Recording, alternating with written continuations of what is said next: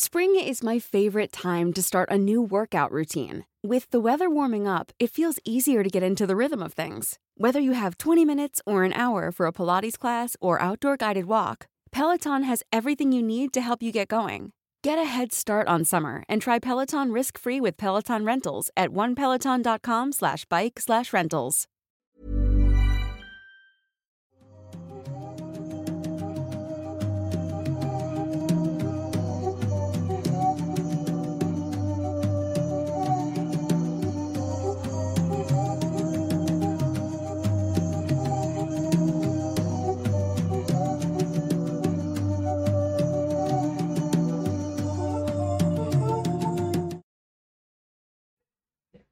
Hola, ¿qué tal? Sean bienvenidos a una nueva emisión totalmente en vivo a través de YouTube de Noctámbulos Podcast. El día de hoy, como pueden ver, estamos celebrando la Navidad y el nacimiento de nuestro Señor Jesucristo. Sí. Nada, no es cierto. Estamos el día Algo de hoy- parecido. Estamos el día de hoy de manteles largos, eh, figurativamente hablando, porque este mantel es muy pequeño. Sí, está muy corto. De- porque estamos celebrando a nuestro buen colega y amigo, al líder supremo de Checkpoint y al segundón en Mundo Creepy, el señor Emanuel Morales, alias Nightcrawler. ¿Cómo estás, amigo? Pues muy bien, muchas gracias. Celebrando aquí mi cumpleaños eh, adelantadamente, porque Es lo que todavía, quería aclarar, sí. todavía tengo, No, es- tengo 27 todavía. Todavía te puedes morir como una leyenda. Todavía tengo dos días para... Te podrías atragantar hoy con la comida. Puede ser, tengo dos días para entrar al club de los 27. El día lunes, el 8 de noviembre, ya habré vivido más que muchos cantantes muy chidos. Este, y pues sí. y, y- y va- y varios raperos también. Pero esos se mueren antes. Bueno, sí, este, pero bueno, ya habré vivido más que, que Kurt Cobain, más que Valentín Elizalde, que también es de... de- Del club Tenía 27 yo lo veía muy grande y estaba muy, muy joven. Estaría cada joven, si te fijas bien, ese se veía joven. Pero bueno, sí, habré vivido más que Jimi Hendrix. Habré vivido más que... ¿Quién más? Hay muchos en el club. Pues hay muchos, 27. pero no, no sé. Janis Joplin. La chica esta, la de Rehab. ah, Amy Winehouse. Amy Winehouse. También era de- del, del club del 27. Ahora y ya bueno, está pasando ya el tren. punto, Se te va ya. el tren araña. Me faltan dos años, güey. Chingada madre. Me faltan dos años para tener 30. 30. Dos, dos años y dos días. Sí, porque es el lunes su cumpleaños. Pero bueno, estamos hoy eh, contentos. Queremos agradecer aquí a, a nuestros compañeros y amigos, al señor Meme Parreño, que está detrás de cámaras. También al buen Eddie Secker, que está aquí en controles, asegurándose de que todo salga muy, muy bien. Y a Jimmy no le agradecemos absolutamente nada. No, me no he hecho nada por ese programa. Eh, pero ojalá que te la pases bien el día de hoy. Estamos, pues, aunque el cumpleaños de Manuel es el día lunes, pues decidimos adelantarlo porque pues el lunes no hay transmisión.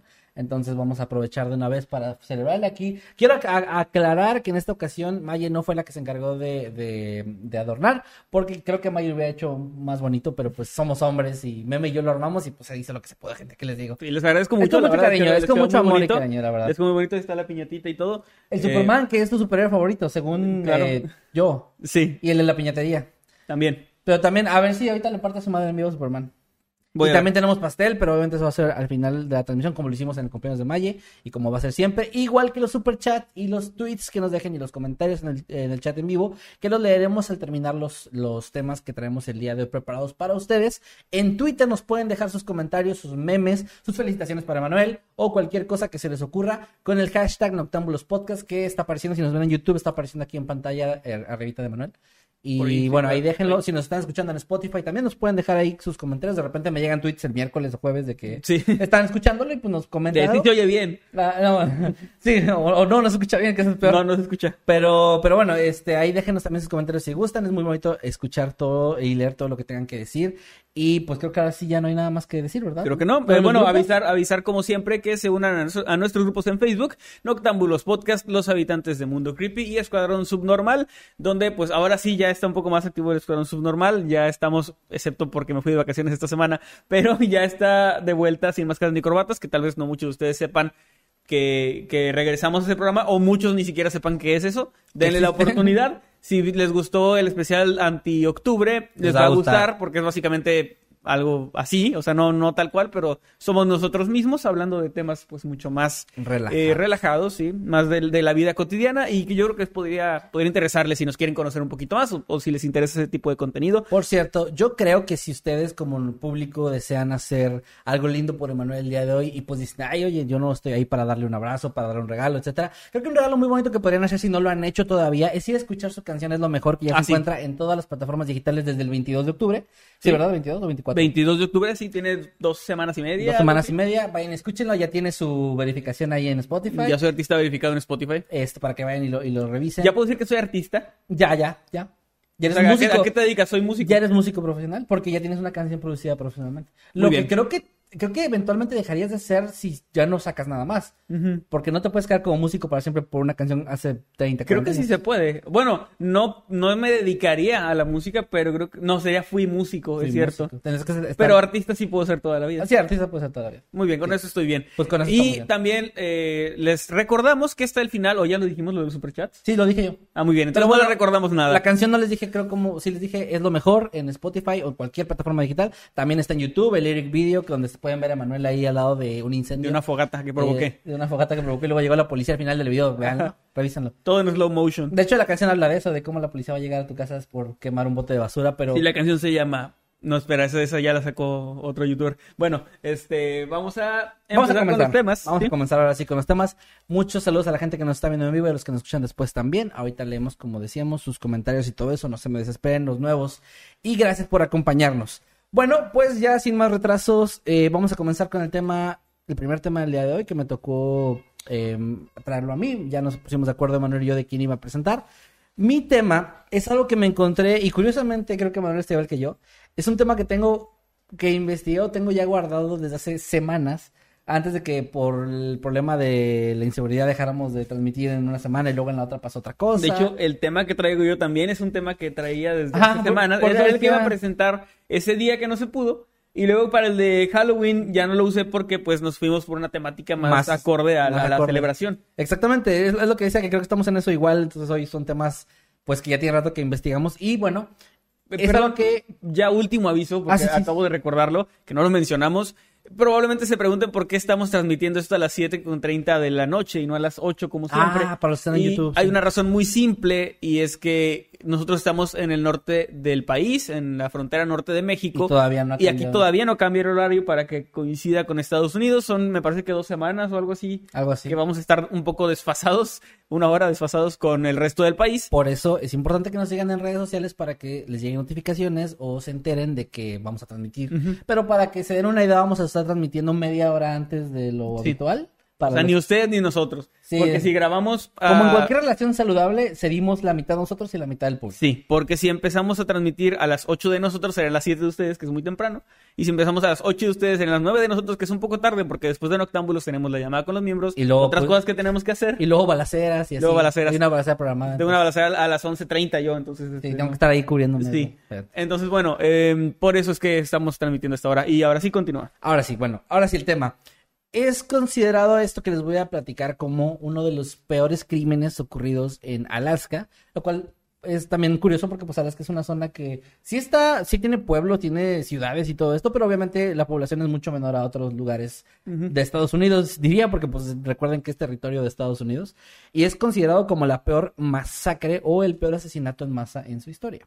Ocurrió el 7 de septiembre de 1982 y les voy a dar un poco de contexto. Resulta que Alaska es una... Bueno, la- en Alaska una de las industrias principales y lo que básicamente sostiene la economía de muchísimas familias ahí es la pesca. Y esta se realiza eh, pues en diferentes partes, pero principalmente en verano cuando es, digamos que la, a pesar de que siempre está frío, es donde las condiciones climáticas permiten que sea más sencillo para los pescadores andar pues ahí tratando de atrapar principalmente eh, salmones, que es lo que más se vende. Es una, es una industria que tuvo como un auge muy grande, más o menos por los años 70 y 80 y en esa época era muy común que los barcos eh, pesqueros o hay otro, hay otra que es eh, barcos cerqueros, que son Cerqueros. Ajá, lo investigué. Ponen igual. cercas en el... Eh, no, no, no, no, ¿No? Son barcos como Navegan cercas de la orilla. cercas, con ese al final. Cercas. Eh, no, no, no, tampoco. Lo que pasa es que este tipo de barcos son como los pesqueros, pero tienen otras características que seguramente la mayoría de ustedes, igual que yo, no conocemos y nos importan, porque son cosas de terminologías marítimas y así. Tecni-. Tecnicidades que no es necesario mencionar, pero es otro tipo de barco. El punto es que para esta industria es muy común que haya mucho joven, muchos, muchos este, jóvenes adultos que están buscando ganarse la vida porque es una industria, como decía, de las principales y una que genera mucho dinero. Como ejemplo, en esos años que les decía, entre 70 y 80, tres meses de trabajo podrían hacer que tanto el capitán como la tripulación de un barco co- de este tipo llegara a ganar una cantidad de medio millón de dólares o más. Wow. De hecho, serán actividades... Con razón todavía- Francis se fue para allá, o sea, sí hay como buenos sueldos. Sí, es que son actividades también que se realizan, como decía, en ciertas épocas del año. O sea, trabajan a veces solo tres, cuatro meses y el pero resto del año pero no. con eso tienes para vivir. Con eso tienes o deberías tener suficiente, sí, exactamente. Entonces es algo que da mucho dinero y también son actividades no de riesgo y bueno, etcétera, etcétera. Eh, tengo entendido que sí hay, por ejemplo, leñadores, eh, todo es- todas estas actividades conllevan muchas veces pues un riesgo físico muy grande o un también, eh, ¿cómo se llama eso? Como presión psicológica, o no sé cómo decirlo. Ujú. Que a veces hay gente que tiene que, como tipo de resplandor, que tiene que cuidar lugares súper remotos o estar Ándale. solo aislado durante meses. Algo así, más o menos. Y bueno, les decía o daba esta introducción para que entendieran un poquito de por qué allá es algo como muy común, algo, sí, para ellos es súper normal que en los puertos de las ciudades importantes para las, pues, para este, esta industria lleguen a cada rato barcos pequeños, barcos grandes, descarguen este lo que atraparon y etcétera. Y es algo como básicamente es algo de todos los días. Esto que les voy a platicar, esta historia ocurrió, eh, o comienza, digamos, la cronología, el día 5 de septiembre del año 1982, que es un domingo. Ese día llega un barco cerquero a la, mm, al puerto de la ciudad de Craig, una ciudad muy pequeña que tenía apenas unos 1.200 habitantes en ese entonces, pero que era un punto importante para este tipo de industria. Este barco co- llamado el Investor era propiedad de un hombre llamado Mark Coultrust, que era originario de Washington. Él había capturado y estaba en ese sitio porque había capturado aproximadamente 77 mil libras de salmón, que investigué y son como 3 toneladas o más. No, creo que hasta más, como 30 toneladas. No me acuerdo bien la cifra cuando la, la convertí, pero es un chingo. Estaba, digamos que traía Un un, chingo muy de buen- salmón. Un muy buen botín. Sí, eh, esta, esta captura, de hecho, tenía un valor estimado de unos 33 mil dólares. Y él, este, pues digamos que llegó a este lugar y se puso en el muelle, pero tuvieron una especie de problema porque la fábrica de conservas no le iba a pagar por esta captura ni otras más hasta que terminara la temporada, hasta el final de la temporada de pesca. Y el Departamento de Pesca y Caza de Alaska, que también se encargaba de pagarle a este tipo de, trabajadores, estaba cerrado ese día. Pero eh, iban a, o sea, tuvieron así como que cerraron por alguna razón, temporalmente, y al día siguiente iban a hacer una apertura, o sea, iban a hacer como ya reanudar actividades. Así que Mark junto a su tripulación decidieron pues pasar un tiempo ahí para esperar a que esto ocurriera, poder cobrar su dinero y regresar a su ciudad. Básicamente estaban de paso. Ahora, la tripulación de este barco de el Investor consistía de Irene, que era la esposa de Mark, sus dos hijos, Kimberly de 5 años, John de 4 años, un primo de Mark llamado Mike Stewart, que tenía 19 años, Dean Moon, un chico de 19 años, Jerome Keon, de, de 19 también, y por último Chris Heyman de 18. Como pueden ver, y los que les había, lo que les había comentado eran puros jóvenes. sí. puros y, chicos Pues por lo que veo era una familia y algunos... Familia, un primo y amigos, o conocidos, compañeros, etcétera. Eh, es, esta, este grupo de personas, bueno, eh, después de descargar la, eh, la captura, lo que tenían de, de salmón, el investor se detuvo en el muelle de North Cove en Craig, en la ciudad que les había dicho, y la tripulación, y esto es algo muy importante, la tripulación ató el barco fuera de otro barco cerquero llamado Decade, que a su vez estaba atado a un barco llamado Defiant Ok, pero ataron el barco a otro a barco. otro barco. Al- yo tuve que investigar un poquito y al parecer es algo súper común que en muelles pequeños, cuando no hay suficiente espacio, un barco que ya Claro. está atado al muelle, que en este caso sería el Defiant, eh, se utiliza, otros barcos se, se anclan a él, digamos, se atan a él para que no se vayan. Me a la imagino que los barcos tendrán como en la, en la popa algún tipo de, no sé cómo se llama, un gancho o algo así para, Algo poder, para poder hacerlo. No, Sí. no lo había pensado, pero tiene mucho sentido. Sí, es algo que al parecer la gente que ya sepa de esto dirá, pues obviamente, pero bueno, Ujú. uno que no sabe el tema, tuve que investigar un poquito. No sé, no sí, sé ni estacionar mi, mi auto bien y quieren que estacione un barco. Mi cuatro cilindros chiquito. Mi ¿no? cuatro sí. ¿Y cómo se llaman esos los smart? Las botitas. Bueno, eh, para que me entiendan, y lo repito porque esto de verdad es un dato muy importante. El, el investor. Yo ato, ato mi coche a otro coche cuando no hay lugar en estacionamiento. lo pongo atrás. sí, a un lado. Bueno, el investor, que era el barco de Mark y su familia, Se lo ataron a el Decade, Decade, perdón, y el Decade estaba atado al Defiant. Ahora, ¿por qué es importante esto? Porque para poder cruzar hacia el muelle y hacia el barco de vuelta, había que pasar por las cubiertas de los otros dos barcos, caminando, medio brincando. O sea, era algo necesario. Ahora, eh, Moon y Kion desembarcaron un poco después de que el barco atracara. Según los policías, los dos hombres más tarde habían se habían visto con alguien eh, para comprar una pequeña cantidad de drogas. Este alguien resulta ser alguien muy importante en esta historia. Por eso es un hombre llamado John Kenneth Peel.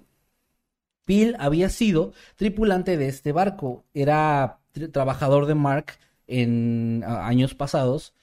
Pero ahora simplemente se encontraba haciendo otra cosa. Y se encontraba tripulando para alguien más. Para quien no está especificado.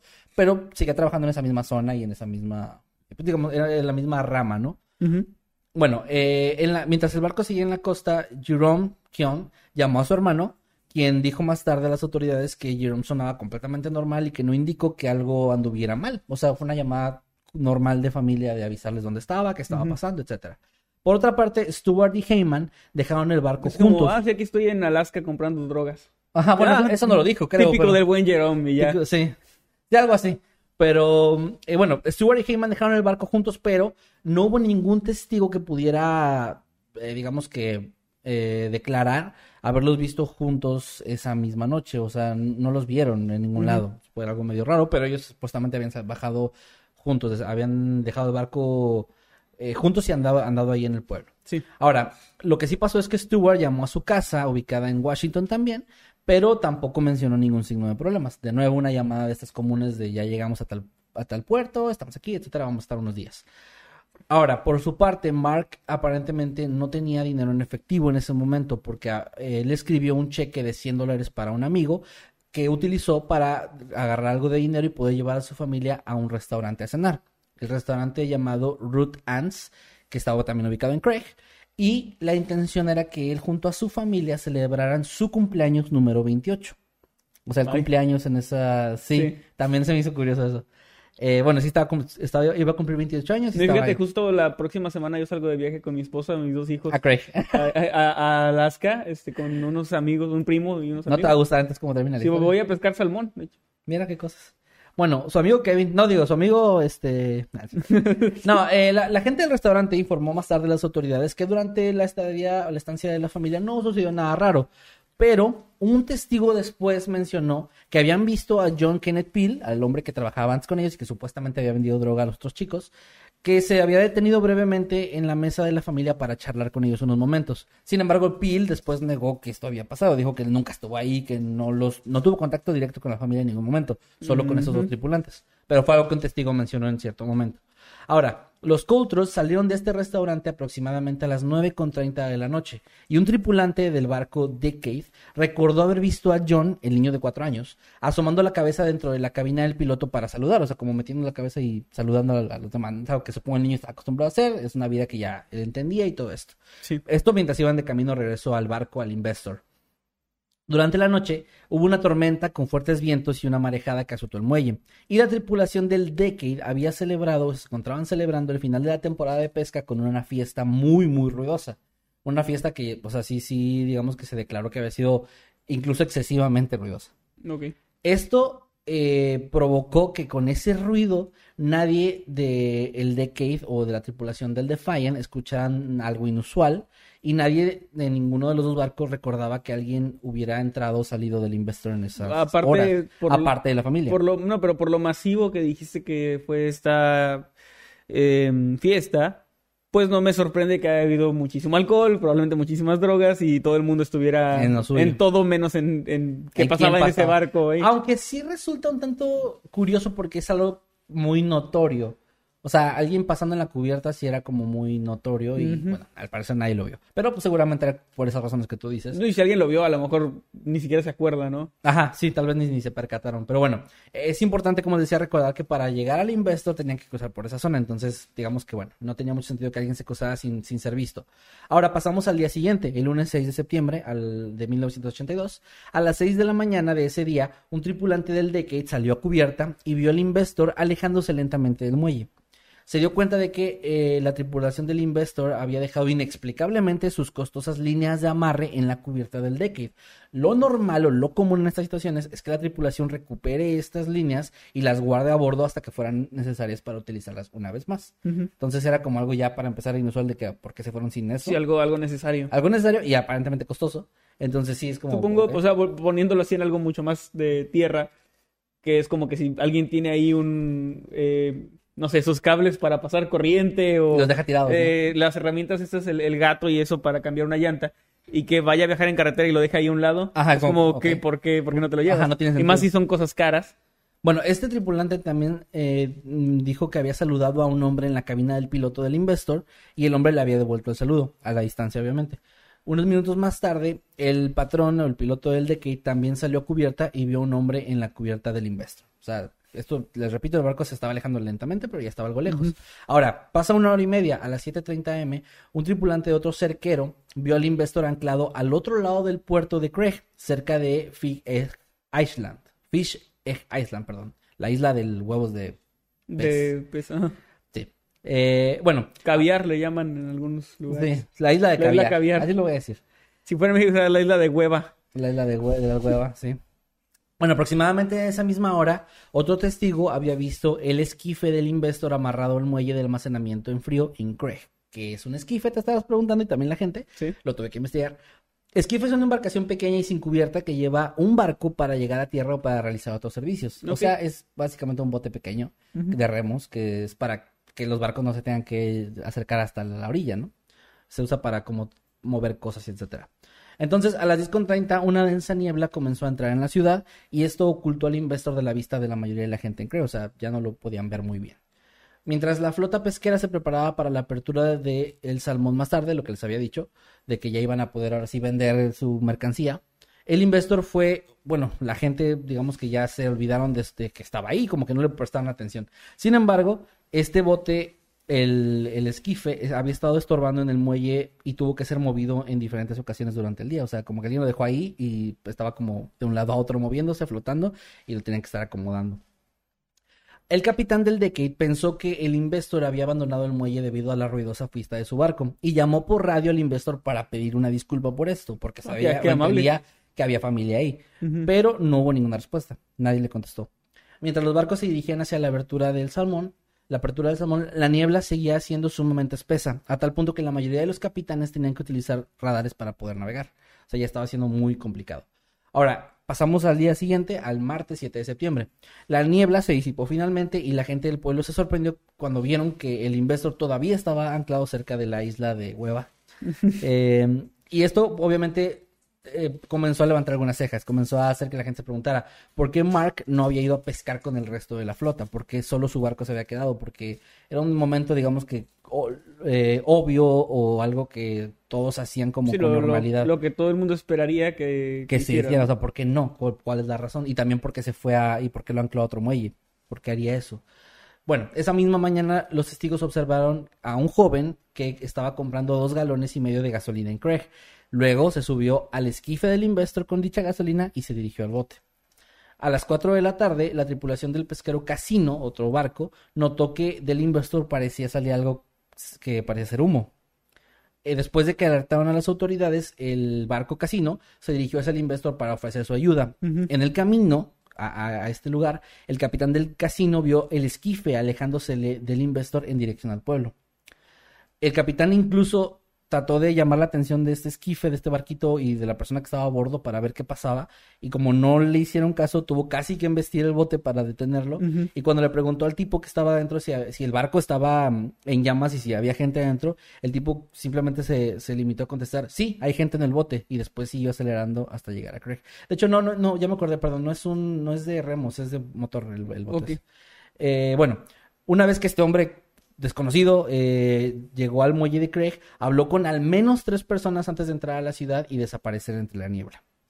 De hecho, esta declaración es muy extraña, pero un investigador de la policía estatal dijo más tarde que el hombre aparentemente se deslizó en una distorsión del tiempo al final del muelle. O sea, desapareció, pero no sé por qué lo mencionó así. Se dirigieron a distorsión del tiempo. Así lo dijo.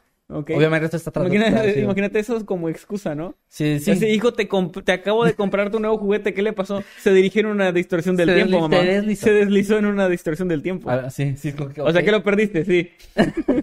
Es que sí se me hace, sí me llamó chingo la atención esa declaración porque esa lo hizo un investigador, Un güey. investigador, sí. De que aparentemente Ya, se ya fuera- resolví el caso. El tipo desapareció en el muelle de la nada.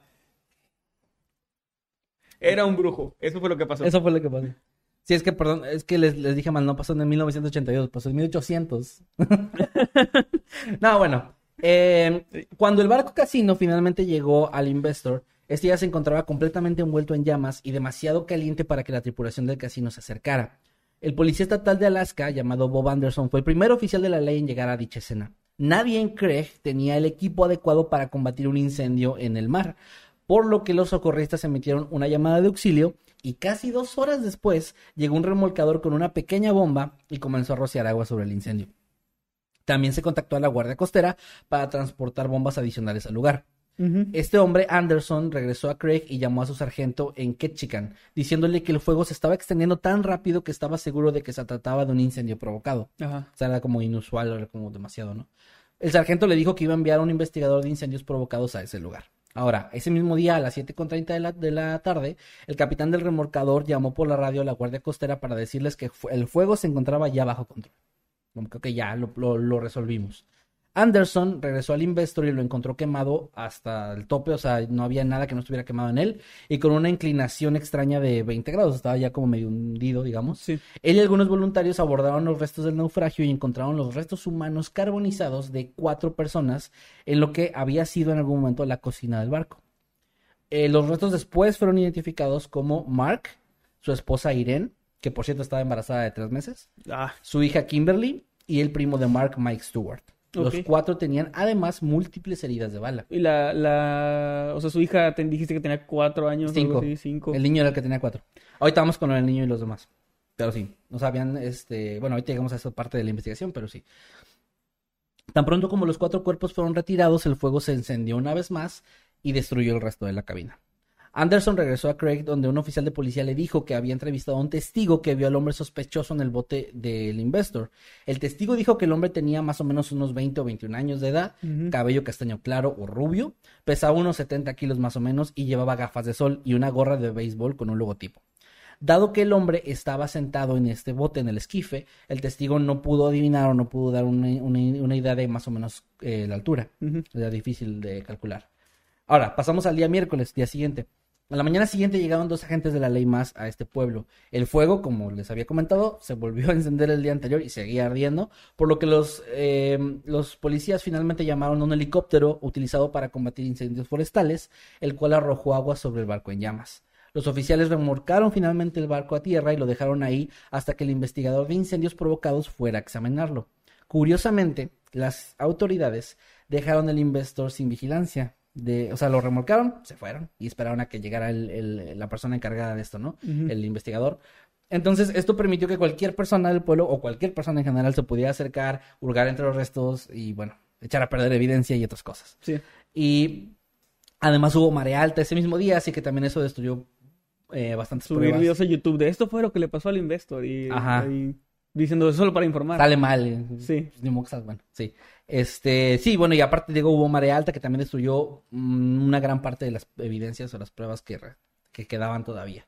Una vez que el investigador llegó y examinó los restos, encontró más fragmentos de huesos. Los restos de Jerome Keon fueron finalmente identificados entre los fragmentos eh, restantes, pero nunca se determinó si los fragmentos de huesos restantes también pertenecían a Chris o a Dean, y tampoco se encontraron restos del niño, de John. Ujú.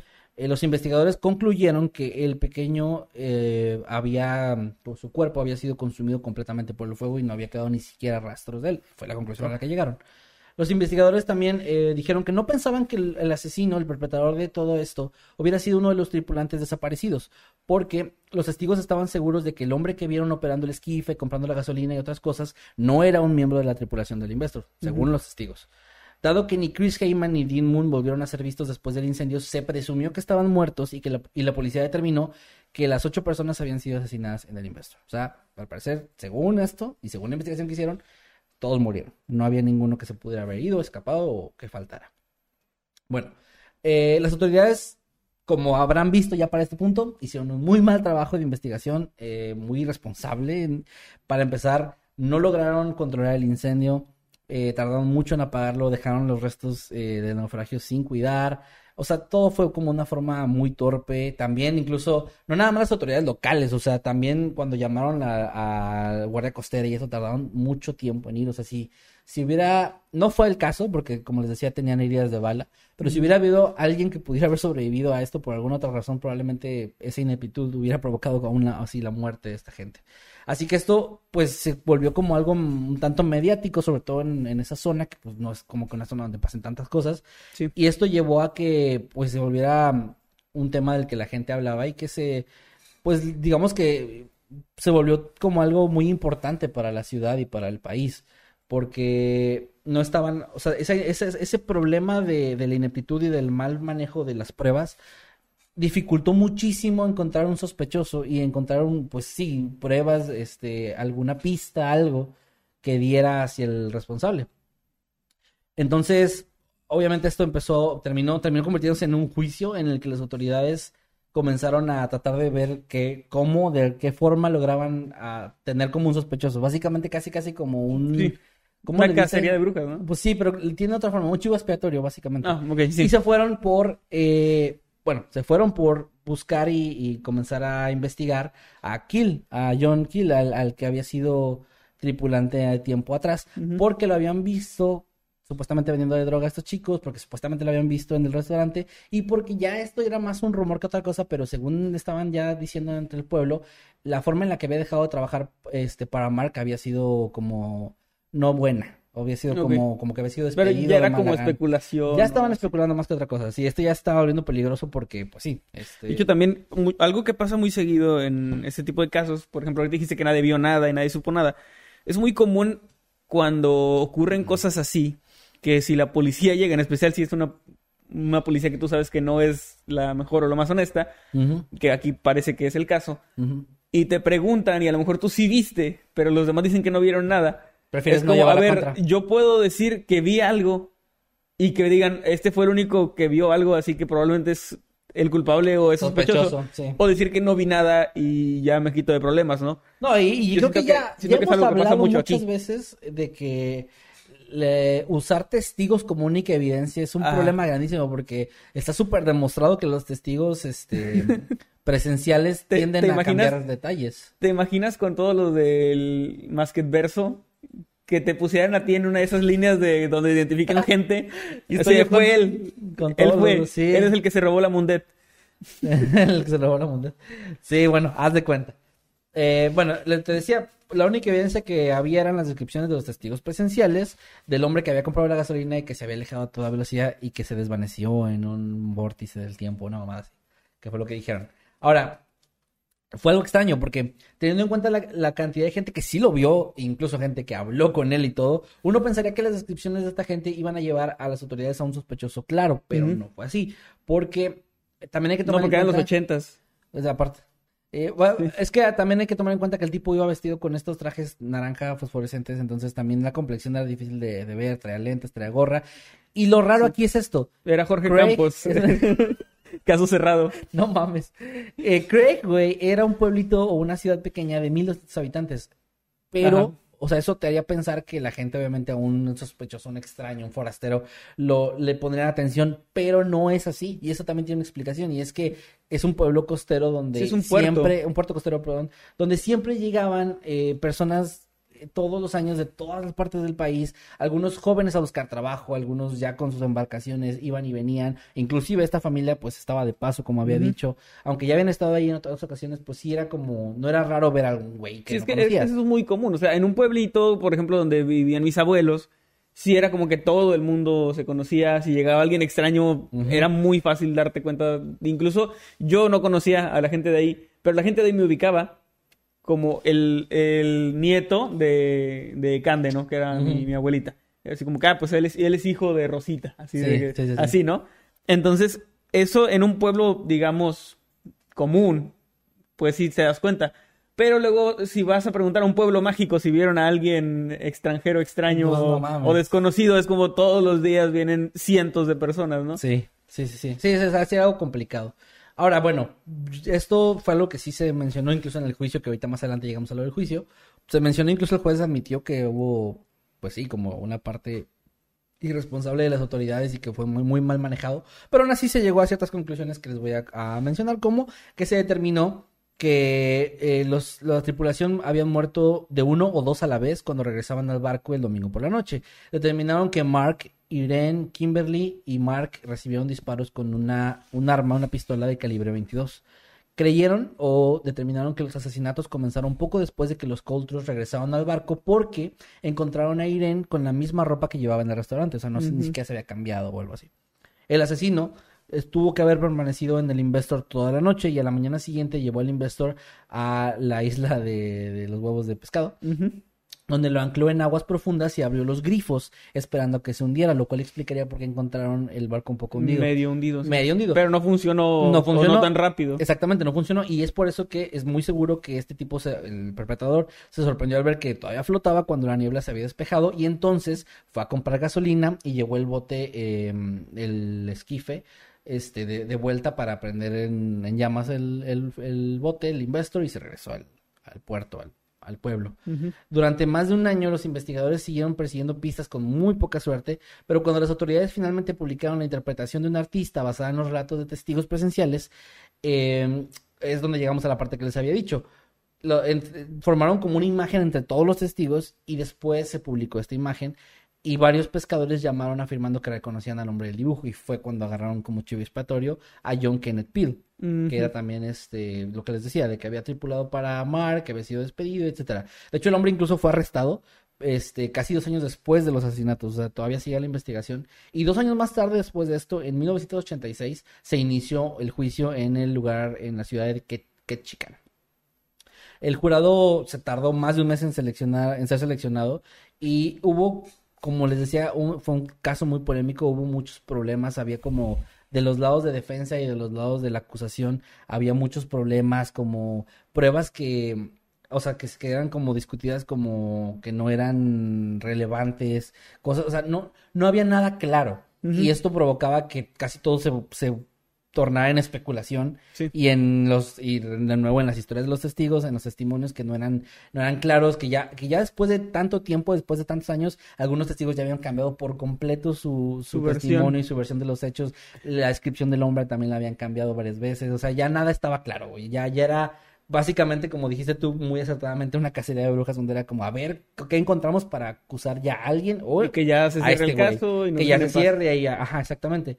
Y fue, fue tanto, fue tan de la mierda manejado esto que el juez de la, eh, encargado de este caso del Tribunal Superior amonestó tanto a la acusación como a la defensa por las tácticas ambiguas que estaban utilizando para llevar a cabo. También creo que era mucho falta de experiencia de las autoridades, ¿no? Estás en un lugar donde nunca en tu vida te ha tocado tener un caso así y pues no sabes manejarlo. Sí, A diferencia de, pues a lo mejor las autoridades en una ciudad donde esto ocurre a diario muy seguido. Sí, sí, totalmente es algo que también se entiende un poco, pero pues deberían estar listos, o bueno, Ujú. deberían. Sí, o sea, tampoco es defenderlos porque sí la cagaron, Sí la pero, cagaron. pero creo que por ahí puede ir la explicación de por qué. Eh, finalmente, el Estado admitió que solamente había evidencia circunstancial en contra de Peel. Y evidencia- Admitió que realmente nunca hizo las pruebas. que nunca, la verdad no.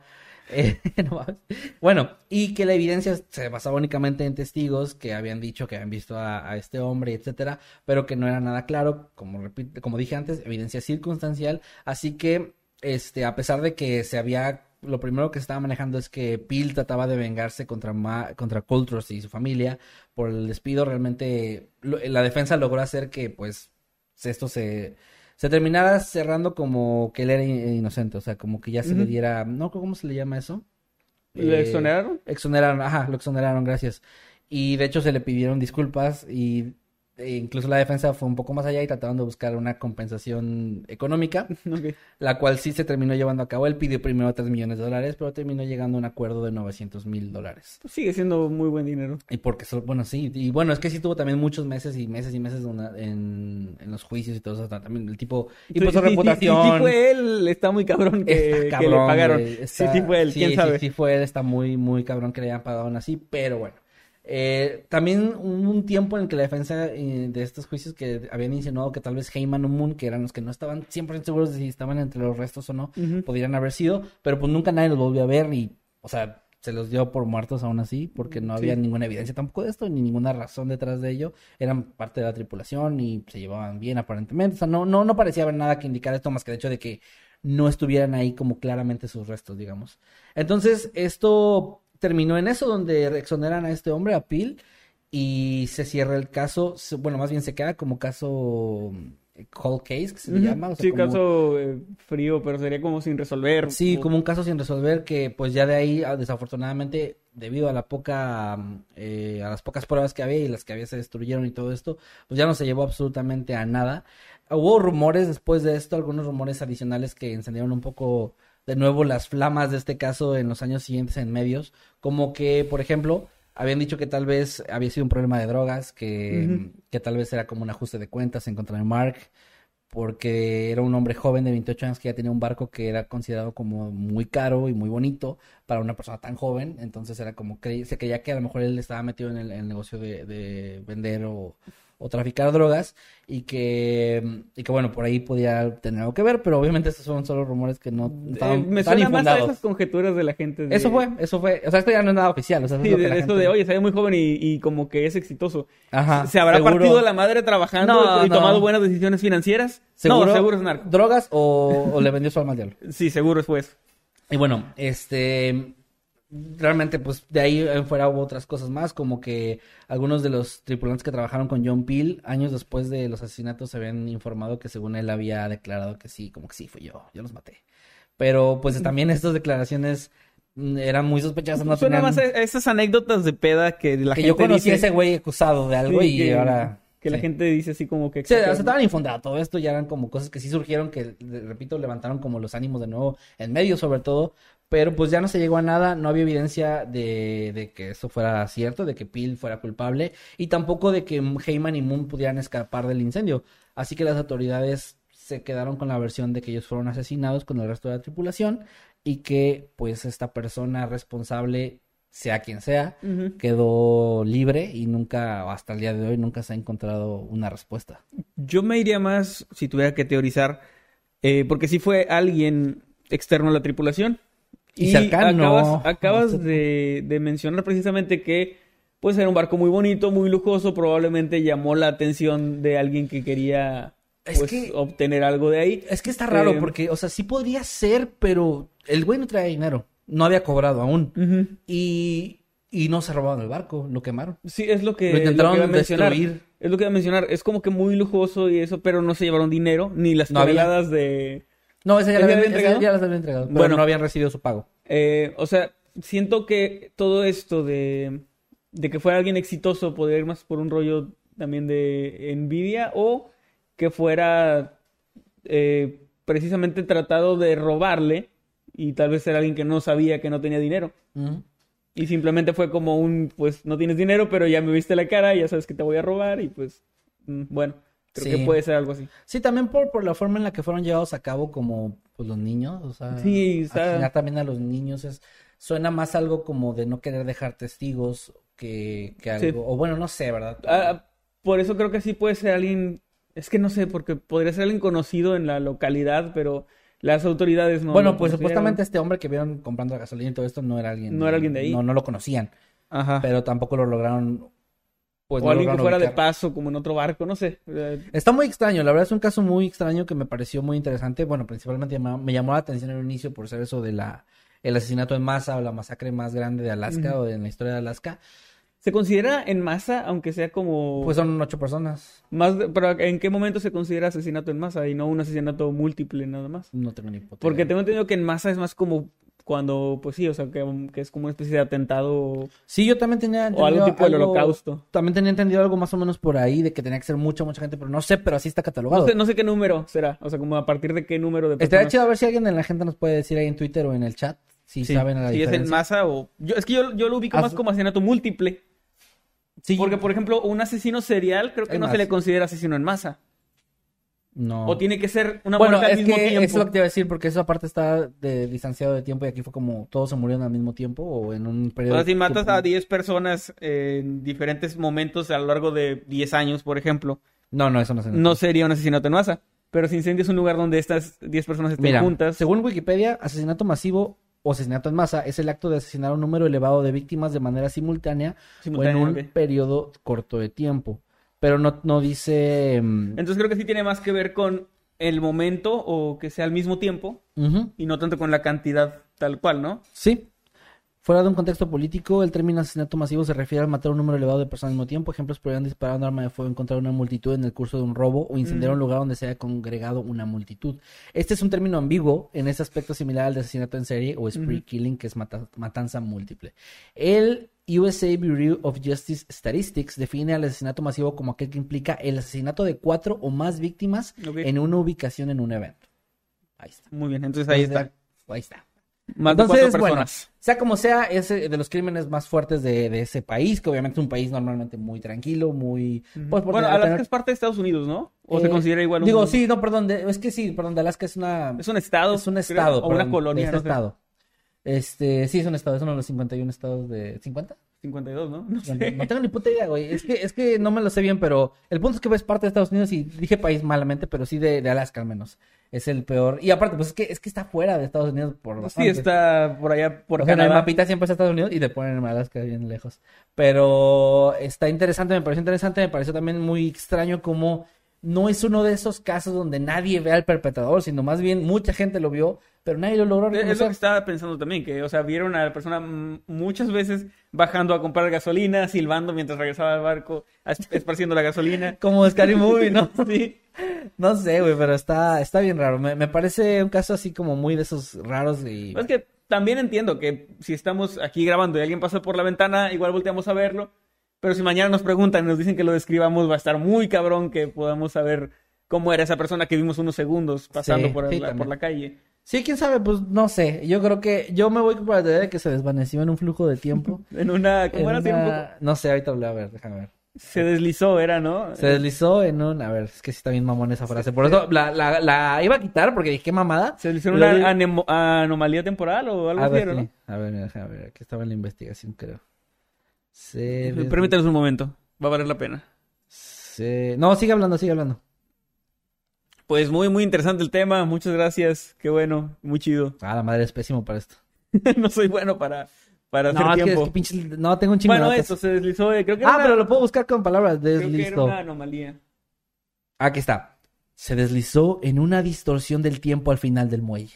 A Muy la bien. ver- Suena como canción de Esa, panda, güey. esa es mi conclusión. Suena como título de canción de panda o libro de alguien así. Deslizándose en una distorsión de tiempo al final del muelle. O, o de Zoe. Parte 2. Bueno, y pues ahí con eso quedó mi tema. Este, ojalá que les haya parecido entretenido, ojalá que les haya gustado. Déjenos ahí sus teorías. Este, chido si nos puedan comentar si ustedes creen que John Peel es, es basándonos en O si ustedes fueron también para que... Si fuiste tú, pues dinos y pues estaría chido, ¿no? Sería muy legendario que en este podcast se resuelva. Ujú. Hazlo por la comunidad y no tanto por tu libertad. Y pues ya, ahora sí es todo, con eso pasamos. que diga, pues yo sí soy bien fan de Noctámbulos, sí voy a confesar. Se lo merecen, chicos. Felicidades, chicos. Sí. Este regalo de cumpleaños para Manuel. Sí, sí, como regalo me voy a entregar después de 40 años o no sé cuánto tienes. Sí, del 80, pues ya, ya 40. Bueno, eh, les- con eso terminamos el tema. Les recordamos, anuncios de medio tiempo, que este, se unan a los grupos de Noctámbulos Podcast, Habitantes del Mundo Creepy y Escuadrón Subnormal, que nos sigan en nuestros podcasts, bueno, en este podcast, en Spotify, si nos quieren seguir, nos harían un favorzote, y también en el de Historias del Mundo Creepy, que vamos a estar leyendo sus comentarios y superchats al finalizar la transmisión, y que sus tweets con el hashtag Noctámbulos Podcast van a estar apareciendo, o ya están apareciendo en pantalla, eh, durante el resto de la transmisión, y también vamos a leer algunos de ellos. Y para los que vayan llegando tarde o no sepan qué pedo, estamos celebrando el cumpleaños del señor Emanuel que cumple el 8 de noviembre, que es este próximo lunes, pero pues adelantado. A ver, Sí, ¿alguna vez había celebrado adelantado así por varios días tu cumpleaños? Mm, no, de hecho llegué a celebrarlo atrasado, creo. O sea, que un día después o así, porque caía en un día laboral o algo que no, que no permitía un festejo. ¿Te llegó a tocar un cumpleaños de no celebraras por eso? O sea, de que Eh, tu de- cumpleaños no de- pasara nada. De no celebrar, no, porque siempre era como que al menos Un con gente cercana o así, algún, alguna cena o algo. Yo no, yo no quiero que se, o sea, no quiero que sea la hora, ¿sabes? Pero una vez me tocó en un año que mi, mi familia no le, no le estaba yendo para nada bien económicamente, que cooperaron entre varios de la familia para el pastel, pero nos podíamos ver solamente, eh, creo que era como sábado o domingo, y mi cumpleaños era como el jueves o algo así. Entonces en mi cumpleaños no hubo pastel porque el, el pastel solo se podía comprar uno y era para, este, para el fin de semana. Entonces fue un cumpleaños donde no hice absolutamente nada. Bueno, pero te felicitaron al menos, ¿o no? No, no, sí, o sea, sí fue como... no, no, hasta el sábado. Bien, no, no, sí, sí me felicitaron, pero mis regalos y todo se tuvo que esperar. debe ser feo. También o sea, creo que quincena, entonces también es, no, es no algo, cobrado. y- es algo muy de película, no, no sé, supongo que también le habrá pasado a alguien en la vida real, pero que se, que se olviden de tu No, cumpleaños. no, güey, no, tranquilo. No, güey, está bien ya. No, ya. Que se olviden de tu cumpleaños, güey. Y no Ah, hablo de no. amigos, hablo de familia. No me ha pasado, nunca me ha pasado. Ah, está estar muy culero, ¿no? No, al chile, no, sí, te- a veces mis papás siempre se acordaron, la verdad. Nunca, nunca van a olvidar el día que les arruinan la vida, supongo. Supongo que sí. Esa, esa fue la fecha, la tienen marcada en el calendario. Sí, con una, con- siempre estaba marcada con una calaverita. Ah, sí. Pero bueno, Bueno. pasamos ahora a tu tema. Pasamos entonces a mi tema, el segundo y último tema de esta noche. Y pues eh, empieza de esta forma. Dentro de dos semanas se estrena mi canción y quería hablar de música. Espera, es que esto lo escribí. ¿Eso lo investigaste cuándo, neta? así dice. Así dice tus notas. Así dicen mis notas. Güey, eso decir- fue dos Espera. semanas antes del 22, güey. Eso quiere decir que tú estabas planeando entregar este tema o traer este tema a Noctámbulos el 8 de octubre. Sí, hace un mes casi. a la mierda, ok, ok. Y no, no, no se ha podido, pero bueno, ya se estrenó mi canción, vengo del futuro, y ya se estrenó el 22 de octubre se estrenó, así que pueden ir a escucharla en todas las plataformas digitales, se llama Es lo mejor, la encuentran ahí en Spotify, en Amazon, en Apple, incluso en Instagram la pueden usar también, Ah, en TikTok también. en TikTok también está. si, le, en- si le hacen un baile a mamón, estaría chido. estaría chido. En todos lados está, así que ah, pueden ir a verla y pues esto ya no tiene ninguna relevancia con el, con el tema, pero quería hablar de música porque sí. Entonces, Mm. eh, hoy les voy a hablar de Maul Evans. ¿Le suena ese nombre? ¿A alguien de aquí le suena Maul Evans? No, me suena a Darth Maul, nada más. Eh, puede ser, sí. Se escribe diferente. Ah, Se escribe mal, como mal, ah malo. como centro comercial. No, como con una L. Ah, como ma ma- Maul, Maul, Maul. Ah. Bueno, Maul Evans Ese es malo. eh, malo. fue una de las personas, un amigo de los más cercanos a los Beatles. Ah, cabrón. Fue una persona que no era del medio artístico, o sea, no pertenecía al medio artístico, pero era, digamos, la mano derecha durante mucho tiempo de la banda. Todos lo conocían, lo querían mucho y pues participó en incluso en canciones que lo voy a mencionar aquí también, Ah, en grabaciones y eso. Y era más bien como, pues sí, como un amigo muy, muy, Muy cercano. cercano. Y hoy les voy a contar su extraña historia y cómo él estaba planeando sacar un libro que nunca llegó a publicarse. Ok. En los años 70, Moll estaba escribiendo este libro sobre vivencias con la banda y algunos supuestos secretos y cosas de los integrantes de la banda. ¿Turbias? Pues es que realmente se sabía que él iba a contar cosas nunca antes contadas o que nadie había dicho. La gente obviamente espera Ah, que sean cosas turbias, pero no se sabe. Sea, a lo mejor como que no, Ringo toma esta pasta, usa esta pasta dental. Tal vez, o sea, no se sabe. Muchos, muchos ha especulado de lo que venía o de lo que estaba planeado.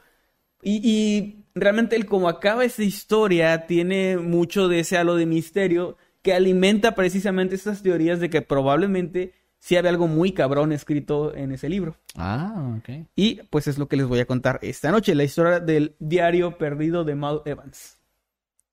Ahora, eh, a, a él, eh, espérate, espérate. Ah, me, me moví del lugar, listo. Yo te veo sentado de, de las Ah. letras.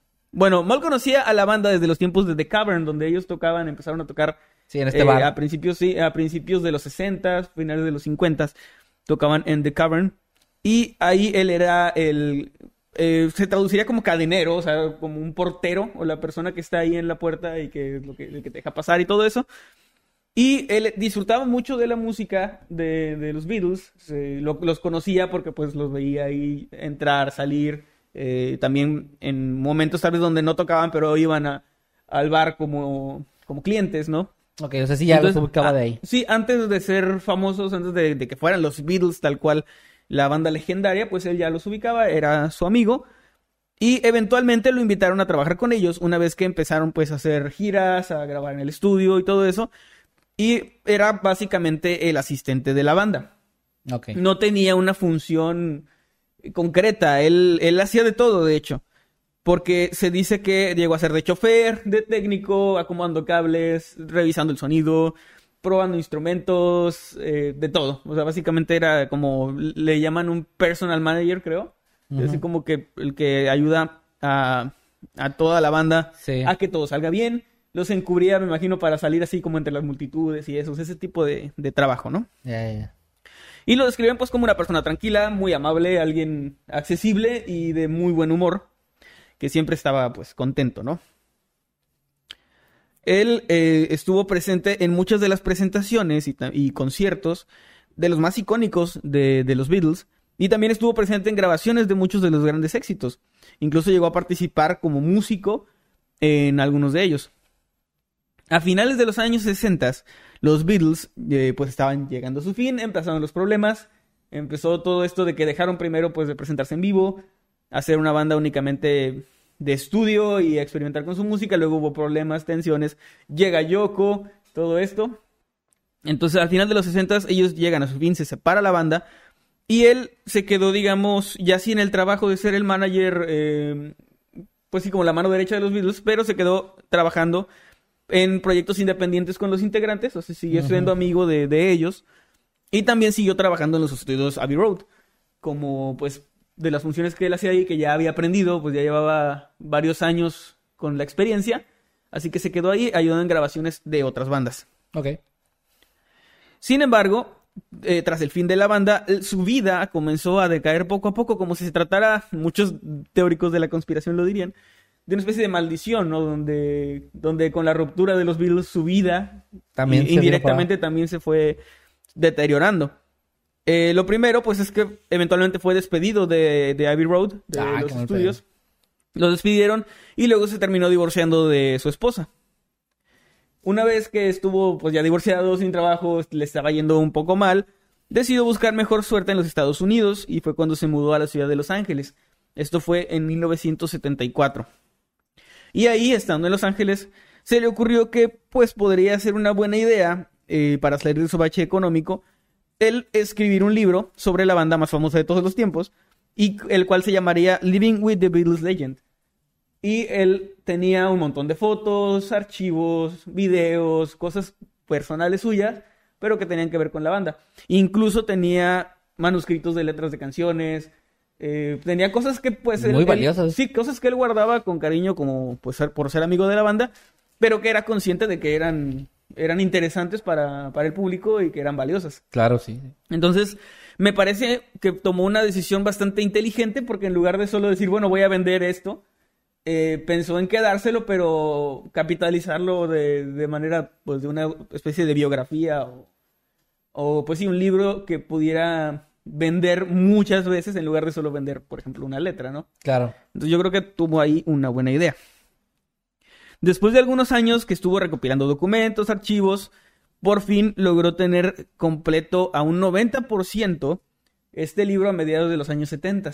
Estuvo trabajando durante años recopilando todo lo que pudo eh, tener de, de su casa en Inglaterra, de todo, o incluso supongo que a lo mejor con amigos o gente cercana, eh, sobre, sobre la banda.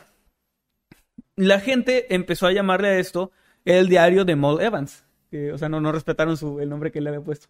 Pero eh, le, lo van a llamar así como que de una manera más fácil, supongo. Sí, claro, claro, más reconocible, sí. Living with the Beatles Legend es como el diario de Maul Evans. Entonces, eh, llamaré el día del día del. Sí. Esto, o sea, la noticia de que esta persona estaba haciendo un, un libro sobre los virus no tardó mucho en llamar la atención de las editoriales. Y rápidamente consiguió un contrato en el cual se estipulaba que debía tener listo el tratamiento final, el manuscrito ya, digamos, listo para que la, la editorial lo procese, lo corrija y todo esto, ¿no? Todo este proceso editorial Pero cuando... para el 12 de Ah. enero de 1976. Esa fue como la, la fecha límite que le dieron. Ok. Pero pues como recordarán al inicio de este... Hay, hay una fiesta aquí atrás, afuera. No sé si se escuchó, ¿eh? Ojalá que no. Como recordarán, como dije al inicio de este breve caso, el libro jamás llegó a ser publicado y la razón es bastante oscura y misteriosa. El 5 de enero, una semana antes de la fecha límite para entregar el libro a la editorial, la novia de Maud, ya, ya, ya salía con alguien en Los Ángeles, Ah, ok. nada, nada lento, este, no, pues ya llevaba creo que 5 o 6 años ahí. Entonces es algo lento. Sí, un poco lento, Maud. Bueno, la novia de Maud llamó a John eh, Horny, creo que así se pronuncia. Horny. A ver. No es Horny, es Horny. ¿Dónde está? Ah, Horny, sí. Horny, John Horny. Ya, ya John el Caliente lo llamó. No, él era el editor y socio de Mod. Él era el editor y socio de Mod en este proyecto. Él era quien le estaba, digamos, asistiendo con, con la escritura y todo esto. Sí, sí, perdón. Ella estaba desesperada al teléfono y le pidió que fuera a la habitación donde estaban, eh, que estaban alquilando para tratar de tranquilizar a Maud, quien estaba comportándose muy extraño. Te repito que era descrito como un hombre tranquilo y Alegre. alegre y una persona, pues, bastante, pues sí, agradable. No, no Y- desquiciada. Sin embargo, eh, ella dijo que había, al parecer, combinado Valium con alcohol y se estaba comportando, pues, muy extraño. Cuando Horney llegó, encontró en mal estado a, a. Estaba muy raro, desorientado y fuera de control, agresivo. Y en algún momento de la conversación, mientras estaban tratando de tranquilizarlo, Moll se puso mucho más agresivo y sacó un arma, pero un arma de aire comprimido, que no estaba cargada ni siquiera. Una de estas pistolas de, ¿cómo les llaman? De balines o de, metal, no sé. Que no, no estaba ni siquiera cargada. La novia de Moll llamó a la policía y entonces fue cuando llegaron cuatro agentes que le pidieron que bajara el arma, creyendo que se trataba de una pistola real. Pero después de negarse a bajarla, fue asesinado a tiros por la policía. Y Oh, eh, Eso no me lo esperaba. sí, lo, lo mataron. Lo mataron con el arma, con la pistola de aire en la Lo mano. mataron. Lo mataron. Lo balacearon los municipales. Fue lo que le pasó. Los municipales de Los Ángeles. Ajá. Y bueno, eh, ustedes dirán, ok, pero la muerte del autor no necesariamente hace que su obra no sea publicada. Y es aquí donde se ponen las cosas un poco más raras. No más raras y no más turbias. Porque resulta que el maletín donde Moll tenía su libro y básicamente los documentos, fotografías, grabaciones inéditas de los Beatles, desapareció de la escena y del mundo y de la historia. No mames. No, no se sabe, o sea, no se supo en ese momento al menos qué onda con eso. O sea, fue como... La policía llegó, le dispararon. En teoría supongo que tomaron el maletín como evidencia, aunque no tiene sentido porque no era evidencia de nada de lo que había pasado ahí. O sea, no, no- no- en ningún momento el maletín fue parte de la discusión o, o algo así. Y al parecer se lo llevaron y luego se perdió. Ah, lo que alimentó mucho las teorías de que, eh, bueno, vamos a hablar de las teorías al final, pero alimentó teorías de que sí había algo muy cabrón escrito ahí. Ajá, y que más bien lo... como una trampa o algo así. Ajá, porque eh, también otra cosa que estaba muy rara, y bueno, ahorita voy, a, voy a, para allá porque me voy, ya me estoy enredando yo con mis propios pensamientos y creo que mucho de eso sí lo escribí aquí, así que voy a terminar de leer. La policía declaró que simplemente habían perdido el maletín y que todo había quedado en la nada y ya. Ah, O sea, de, ah, el maletín eh, se, se, deslizó en una... ¿Cómo era eso? ya no me Se deslizó en una an- anomalía temporal. A ver, aquí lo tengo, creo. Ahorita lo digo. A ver, el, el oficial le Eh, preguntaron. ofi- oficial, ¿qué pasó con el maletín misterioso de los Beatles? Ah, es muy sencillo. Se deslizó en una distorsión del tiempo. en el, en el Al muelle. final del muelle. Eso fue lo que le pasó. Eh, Hay muchas cosas raras en la historia y en la versión oficial. Y es que para empezar, lo que mencioné, todos aquellos que conocían a Maul lo describieron como un hombre de buen corazón, muy amable, muy tranquilo, alguien que no perdería el control de esa manera y, y con una situación tan, tan random, o sea, algo que realmente no, no había ningún problema, le estaba empezando a ir bien, tenía su pareja, ya estaba a punto a una semana de cerrar el trato de su vida probablemente con lo del Sí, libro. sí. No es como para que estuviera deprimido. Si hubiera creído yo que estaba como en una especie de espiral de, de caimiento. Sí, como de momento. Hubiera sido años Ah, antes. Ajá, sí, años antes. sí. Cuando perdió a, su esposa, cuando lo despidieron, o sea, todo ese- eso ya estaba, digamos, quedando en el pasado. Entonces sí estaba muy, muy raro. Y también era muy raro que durante todo el caos y de la llamada a la policía, cuando abrieron la puerta, cuando le estaban apuntando, ni la novia de Maul ni su editor mencionaron que la pistola no solo era de aire comprimido, sino que no estaba cargada. O sea, no pudieron ellos decirles, oye, el arma no es real, no te preocupes, no le disparen. Eso está muy extraño Muy también sospechoso, sí. tanto de parte de la novia como del editor, ¿no? Eh, igual puede ser que hayan entrado en pánico o que todo haya sido muy rápido, pero sí está, cuando menos es resaltable, ¿no? El, el hecho de que, de que no dijeron nada. Ok. Muchos creen que Maud Evans, de hecho, pues fue silenciado y las teorías son muy variadas. Algunos creen que el libro confirmaba todo eso de Paul is dead, lo de que Ah. Estaba muerto. Eso es como que, ah, sí, a huevo, ahí decía. Solo una teoría de conspiración a la vez, gente. Ajá. Y que había sido sustituido por un doble y todo eso. Y creen que él confirmaba eso en su libro y que pues fue silenciado por, Por el por el MI6. M- MI6 o Sí, Five. MI6. Ajá. Bueno, esos güeyes. Nunca se va a olvidar Por, por, el por documental. Maxwell. Ajá, Maxwell. Ajá. Because Paul is dead. Bueno, algunos creen eso.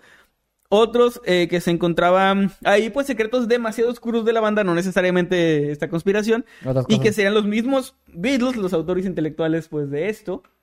Algo que tampoco tendría mucho sentido porque pues eran sus amigos y tengo entendido que tampoco en ningún momento se manejó, repito, esto fue- son conjeturas de la gente, De la gente, ajá. que sí. viniera algo demasiado cabrón ahí, más bien creo que era que una... no se habían dicho nada más. Sí, o sea, la premisa era eso, de que yo estuve trabajando con los Beatles muy cercanamente a ellos durante casi 10 años, entonces voy a contar anécdotas e historias Sí, claro, que no habíamos contado, que yo creo que iba más por ahí. No creo que tuviera algo tan cabrón. Ahora, él es su amigo, tampoco creo que hablara mal de ellos en el libro. Terminado mal, pues no. No, al parecer no, no, no hay registros que yo haya visto do- donde dijera que se llevaron mal o, o algo así. Pues, perdieron el contacto más bien después de, de que se separaron los de la banda Ajá. y eso siguieron trabajando un tiempo, pero fuera de eso no hubo como una mala relación. Diez años después, ah, por cierto, aquí quiero mencionar algo que no, no, no lo escribí, pero lo leí. Que mucha gente vio muy mal que ninguno de los Beatles se presentó en el funeral. Pero eran los Beatles en los setentas. O sea, yo creo que de manera sensata dijeron, pues rindo mis condolencias desde acá o le llamo a la familia, Sí, pero no voy a ir a hacer. no voy a ir a que toda la prensa y todo el mundo esté ahí Volcado sobre mí. volcado ¿no? sobre John Lennon, sobre Paul McCartney Sí, eso tiene sentido, la en el momento en que, en que se acaba de morir un amigo, ¿no? O sea, yo, yo creo que tiene sentido el que no hayan ido presencialmente. A lo mejor Ringo sí. Eh, bueno, algo que, que mencionan es eh, que George Harrison eh, se encargó de que el- las cenizas de, de Moll llegaran a Inglaterra, hizo todo el traslado y pagó y le dio dinero a la familia. Los demás Beatles no se sabe exactamente si ayudaron económicamente o no, Pudieron pero haberlo hecho a puerta cerrada. a eso voy, porque mucha gente también criticó que los Beatles abandonaron a la familia y no le siguieron dando una pensión vitalicia porque sí. Ah. Eh, o sea, en serio, había gente diciendo que por qué ellos tienen mucho dinero, por qué no mantuvieron a la familia. Es como, bueno, ya no eran, o sea, no digo que esté, que esté bien, digamos, o sea, le, le pudieron haber ayudado, pero tampoco es su obligación y como sabemos que no lo hicieron a puerta cerrada o algo así. Creo que en algún momento la esposa de Maul se había quejado de eso, de que no le habían dado dinero, Ah. pero también me suena a una exigencia un poco fuera de lugar, sí. No sé, igual, eh, igual es porque soy fan de los Beatles, pero ya, ya ni siquiera trabajaba con ellos desde años atrás. O sea, siento que sí no ¿Ya tienen... viste? ¿Qué dijo? Que si le pasa algo que también tenemos que darle a su familia dinero. claro. No, pues... Güey, no, depende- no, depende no les damos ni lo de los superchats que son para ellos que quieren que les demos Sí, dinero no, este, este superchat es para Eddie, por favor. Jamás. No te creas, Eddie, no te creas. Un, Pero es elo- cierto, un elotillo. pero es cierto, pero es cierto. Eh, volviendo a, a la historia, 10 años después de la muerte de Evans, cuando de hecho John ya estaba muerto también, lo que te iba a decir, murió antes de él, ¿verdad? murió antes, sí, murió unos años antes. Eh, Yoko Ono, ya siendo viuda de John Lennon, se enteró de que aparentemente este material, este maletín, había sido encontrado en el sótano de una editorial en Nueva York. Ahora, él murió en Los Ángeles, no, no en Nueva York. Estamos hablando de, de la costa este y la costa oeste. Ah, sí, sí. sí. Entonces, le encontraron eso y Yoko, que mis respetos para la señora aquí, arregló que este maletín le fuera enviado a la familia de Mode en Inglaterra, porque pues era una pertenencia de él. Mm, Sin ver el material, sin nada. Le avisaron de que, señora, creo que encontraron este maletín. Y ella dijo, pues envíenselo a la Ah. familia. Y se, ¡ah! y empezó a gritar. Y envíenselo a la familia de Mode. En Inglaterra. Este, no, no, se, se comportó muy bien la señora Yoko, aquí. Y, eh, Yo creo que estaba nada más gritando y eso, eso entendieron, güey. sí, ah, Yo creo que dijo que se lo llevamos a la familia en Inglaterra. bueno, eso hicieron, ella arregló todo eso también, este, al parecer corrió con los gastos para que les enviaran el maletín. Y, Y bueno, eso es raro porque... entonces- ¿sí? O sea, es raro eso porque entonces sí, sí se encontró, pero no se ha publicado nada. A eso voy.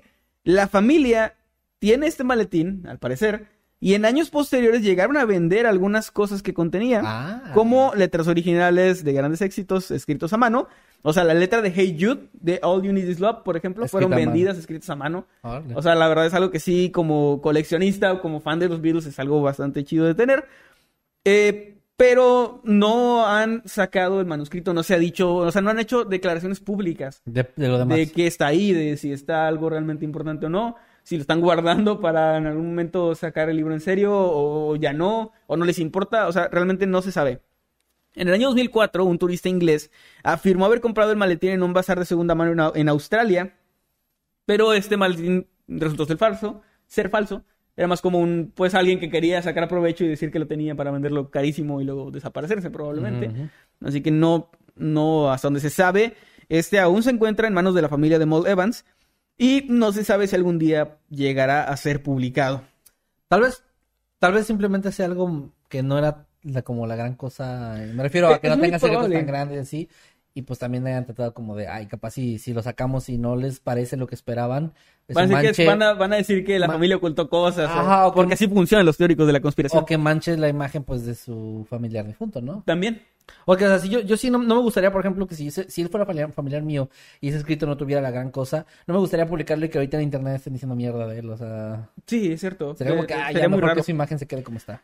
Y pues eh, no se sabe, repito, qué, qué va a hacer la familia, si van a publicar algún día o si van a seguir como vendiendo, digamos, pequeñas cosas que supongo que sí les ayudará económica bast- eh, no- económicamente bastante. Sí, El vender una letra original de los Beatles, por ejemplo. sí, sí. Eh, se supone o se teoriza que hay fotografías inéditas, que hay grabaciones inéditas, videos, audios, todo esto, pero pues es todo una... eh, Un montón de supuestos y conjeturas.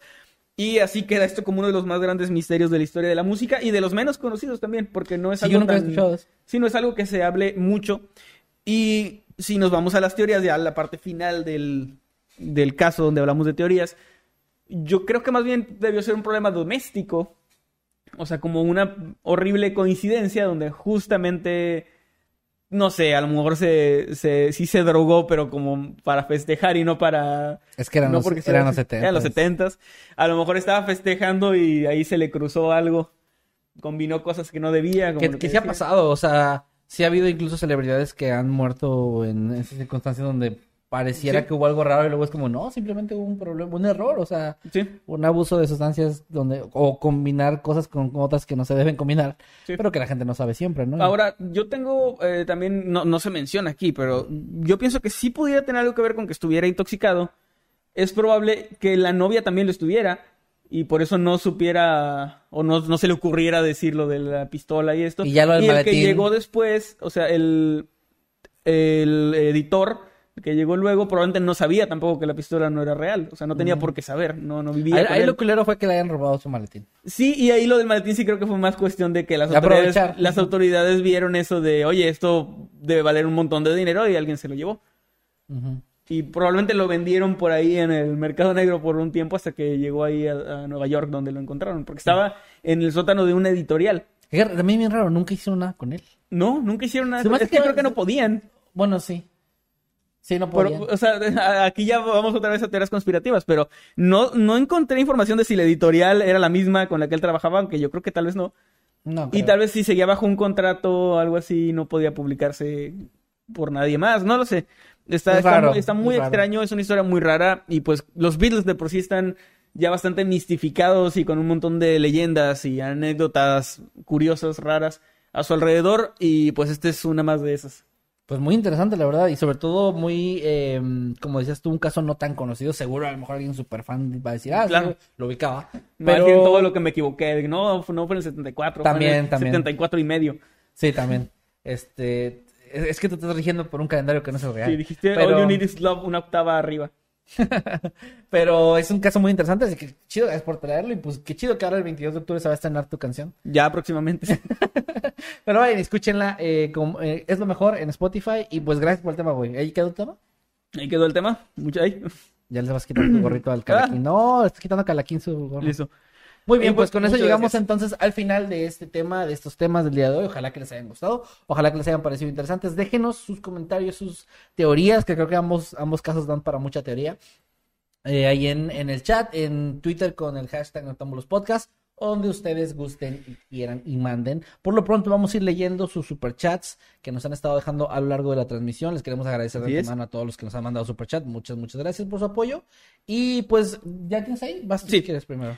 Muy bien, primero pues muchas gracias a María Loreto que ya tiene cinco meses como habitante inmortal. Eh, dice, thanks por todo el trabajo que realizan. Me encanta escucharlos. Siempre me distraen después del trabajo. Un video sobre cuevas malditas porfis. Ah, mira, está bien Justamente, interesante. bueno, perdón, primero que nada, muchas gracias María. Este, qué bueno que, que podamos ahí ayudarte en, en el trabajo o después del trabajo. Eh, lo de las cuevas ya lo habíamos comentado y lo estuvimos investigando con Meme y parece que no hay mucho, ¿verdad? O sea, es como De cuevas misteriosas. cuevas como misteriosas malditas. En eso andamos, o sea, si sale algo, pues lo, lo hacemos. Creo que hay minas. Más, Más que cuevas. Podríamos hacer algo similar. Podríamos hacer algo similar a lo que hicimos con lo del campo, que, que juntamos cosas de rancho, cosas de granjas, cosas de áreas rurales y lo pusimos como el campo. Y hacer algo similar como de cuevas, minas y cosas similares. Minas, para los argentinos, eh, no es... Chilenos. Y los, sí, bueno, no es como cuevas. Este, y bueno, el siguiente superchat es de Cylon que nos manda 20 pesitos y dice, ahora sí nos van a dar tacos a la audiencia. Eh, pues no hay Eh, tacos. No, trajimos ni tacos. nosotros tenemos para nosotros. No, pero ¿sabes qué sí trajimos? Trajimos unas bolsitas de dulces como de, pues, de fiesta porque es para Emanuel. Cada quien en el equipo tiene una. Sí. También le vamos a mandar una a Crickstar y a Maye. Este, pero nada más. Y ahorita le vamos a partir la madre al Superman después. Ay, en- en- que a mí. No, bueno, que chingue su madre el cumpleañero. Vamos a partirle la madre. No, este, en la llamada con los miembros rompemos la piñata de Superman. va. Y abrimos las bolsitas de dulces. Pero bueno, Sailo, muchas gracias. Un abrazo. Gracias también a el socio de Maye que nos manda 50 pesitos y dice, llevo desde las 11 a.m. viendo un maratón del programa Wow. y aquí ando listo para seguirle. Feliz cumpleaños Emma, los amo mucho a todos chicos. Muchas, muchas, Muchas, gracias. gracias. Este, qué chido, qué, qué padre que ya debes estar har- harto de nosotros. Sí. Un abrazo, gracias por tu apoyo. También acá Sailón mandó tu superchat de 20 pesos y dice, feliz cumpleaños, que lo pases genial. Muchas gracias Ailón, gracias. Un abrazo. También eh, Academia de Streamers, qué buen nombre. Academia de Streamers nos manda 50 pesitos, dice, seguí el consejo de Kevin y le pedí a mi tío que me enseñe a besar. no manches. Kevin, ¿por qué estás, por qué estás diciendo eso? Pues yo tengo 15 años y soy mujer. Ah, vale, vale. Gracias, Kevin. Bueno, pues si Ok. tus- mira, si tu tío tiene 16 y es tío político, Yo creo que está mal de todas formas, pero bueno. No, estas declaraciones son únicamente del señor Kevin yo no estoy declarando nada, güey, yo no fui. Yo no estoy... Ok, eso, eso te- eso- solo alguien culpable diría eso. Mejor sigue leyendo. Yo, yo no te hice nada, güey. Yo no estoy haciendo absolutamente nada. Bueno, ya. Cuboart nos manda 20 pesos argentinos y dice: Los quiero, jamás me pierdo un octámbulo. Saludos, Cuboart. Muchas gracias por tu. Gracias. Un saludo también, un abrazo. Que estés muy bien. También a Néstor Bazán García que nos manda 20 pesitos. Dice, feliz cumpleaños Emanuel, que lo disfrutes mucho. Muchas gracias, Néstor. Muchas, muchas gracias. Voy a ah, por cierto, ahorita antes de cerrar la transmisión, vamos a partir el pastel. Que está aquí enfrente. Que está aquí enfrente, no lo pueden ver ustedes. Ahorita aquí, aquí está en. Bueno, sí, aquí está. Y ahorita para que hagan su respectivo meme de no, Emanuel, ¿dónde te sentaste? sí, todo eso, que, para que lo pongan ahí. Pero gracias, Néstor, por el superchat. Y también a Clippy, que. Ah, Clippy, ya te rato que no, no veía por aquí en el chat, que nos manda 100 pesitos y dice: Muchas felicidades, Nightcrawler. Saludos, chicos. Y Ah, muchas gracias, pastelito". Clippy. Un abrazo. Muchas gracias, chicos. Y vas. Isabel Monroy, muchas gracias, nos manda 20 pesitos, dice, iniciaron a las 7.30, el cambio de horario confunde. Sí, bueno, no es que nos hayamos confundido tal cual, sino que lo movimos para que quedara a medio camino A medio camino. y no irnos tan tarde de aquí nosotros, porque para nosotros ya sería después de la medianoche. Sí, ahorita para nosotros van a ser las 10 de la noche, entonces, bueno. Así va a estar siendo durante unas dos semanas. Ya les avisaremos cuando. Síganos en redes. No- nosotros les decimos, sí. Sí, ahí síganos en redes para que se enteren todo. Y gracias Isabel por el superchat, un abrazo. También a Dante Maker que se está, está renovando su eh, membresía de Habitante Inmortal. Muchas Dante, gracias. Te vemos en un rato en la llamada. Muchas gracias, Dante, un abrazo. Cubo Art, muchas gracias, nos manda 20 pesos argentinos. Dice, feliz cumpleaños, Emanuel. Me encanta tu canción y un pastelito. Muchas gracias, gracias doblemente por lo de el feliz cumpleaños y gracias también por la canción que Oye, hablando que de gustó. canción, ¿cuándo sale tu otra canción? Ah, en diciembre. Todavía no tengo O sea, fecha, sin pero fecha, pero diciembre. Diciembre. Ahí está, para que la Antes de que acabe el año hay nueva canción. Chingón. También Angélica Arciniegas que nos manda eh, 10 mil pesos colombianos, si no me equivoco. Colones Y- eran, ¿no? ¿Colones? Creo, no sé.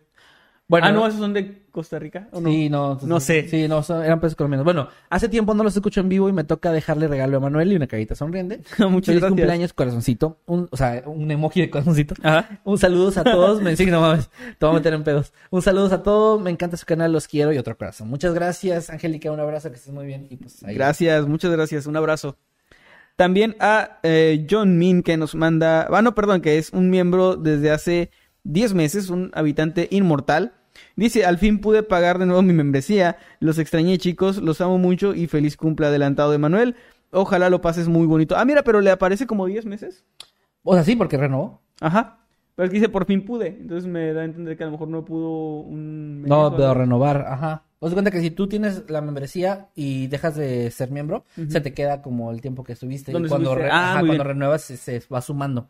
Perfecto, qué o sea, bueno. en dos años tú... Es que qué bueno porque pensé que, que se perdía. No, no se pierde, eso está chido. Y también la insignia, su, su insignia no se quita ni nada. Cuando Muy vuelven a bien. renovar, se queda la que tenían. Pues muchas gracias, John Min. Un, un saludo y nos vemos en un ratito en la llamada. También a Glenda que nos manda 5 dólares y dice, hola, feliz cumpleaños Emanuel, espero hayas pasado unas buenas vacaciones. Saludos para todo el crew y varios corazoncitos azules. Y sí, cierto, estuviste de vacaciones. Sí, no lo hemos eh, mencionado estuvo, aquí. estuvo increíble. Probablemente muchos ni se dieron cuenta o, o no, no supieron qué onda porque dejamos videos grabados para toda la semana. Solo mañana el día de mañana, el ajá, único video donde no estás. el día de mañana se sube donde, donde yo no pude participar, pero ya a partir del martes y todo sigue bien. Entonces creo que creo que lo hicimos bastante bien porque solamente hubo un video donde no pude participar y pues estuvo muy muy bonito, me gustaron mis vacaciones. Ahí subiste fotos a tu Ah, Instagram. es- en Instagram está un montón de, de fotos y subí historias que creo que ya no se pueden ver, supongo, pero también estuvo, estuvo muy, muy chido. Muchas Pues gracias. podrías hacer una de esas como historias destacadas de, de sus vacaciones. Ah, es cierto. y la gente puede ver. Bueno, lo haré. Bueno, ahí está. Vas. Eh, muy bien, muchas gracias también a Ángel N. Vitale, que nos manda 20 pesos argentinos. Dice, feliz cumpleaños, Emanuel. Muchas gracias, Ángel. Un saludo hasta Argentina, desde México y un abrazote. También a Double Kim 411 que nos mandó 50 pesos argentinos y dice, hola, estoy haciendo un maratón y recién terminé el Noctámbulos 63. Wow. No es mucho, pero estos pesitos es mi regalo por no verlos hace rato. Besos, los quiero. No, muchísimas gracias. De verdad es un, es un gusto saber que hay gente que también se avienta los maratones y Sí. nos está viendo ahí cosas que dijimos hace chingo de tiempo. Que luego nos dicen chistes que ya ni nos acordamos que Y ya ni nos acordamos que dijimos, ya sé, pero bueno, muchas gracias y pues gracias también por el apoyo. No, créanme que ningún aporte es poco en absoluto. Muchas, No, muchas muchísimas gracias. Lo, lo apreciamos como no tienen una idea. Gracias de verdad. Un abrazo. Ojalá que lo que soy sean, sean cohetes. Bueno, No, sí, no, no, algo se, se escucha, pero no son. No.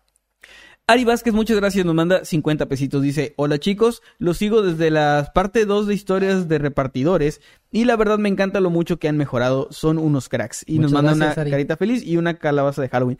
Muchas, muchas gracias Ari, un saludo y qué bueno que te guste nuestro contenido. De hecho, sí, fíjate que yo no- he visto incluso videos de 2020. Y Ujú. digo, oh, lo veo, se, se escucha y se ve bien diferente. Sí, sí se nota la, la Se diferencia, va el viendo. cambio. Sí, no sé. Pero bueno, muchas gracias, Ari. También a Double Kim, que nos vuelve a mandar otro superchat de 20 pesos argentinos y dice: Los escucho mientras cocino una tarta de frutilla. ¡Qué rico! Frutilla es eh, lo que es fresa, ¿no? ¿Tengo Creo que sí es la fresa, ajá. Y Qué rico. pues bueno, sí, provecho, qué chido. Y está ahí cocinando, o sea, nos está viendo y cocinando. Qué chido. Qué chido, muchas gracias, un abrazo, Kim, que estés bien. El socio de Maye nos manda 20 pesitos, me encanta ese- ese nombre, es muy gracioso.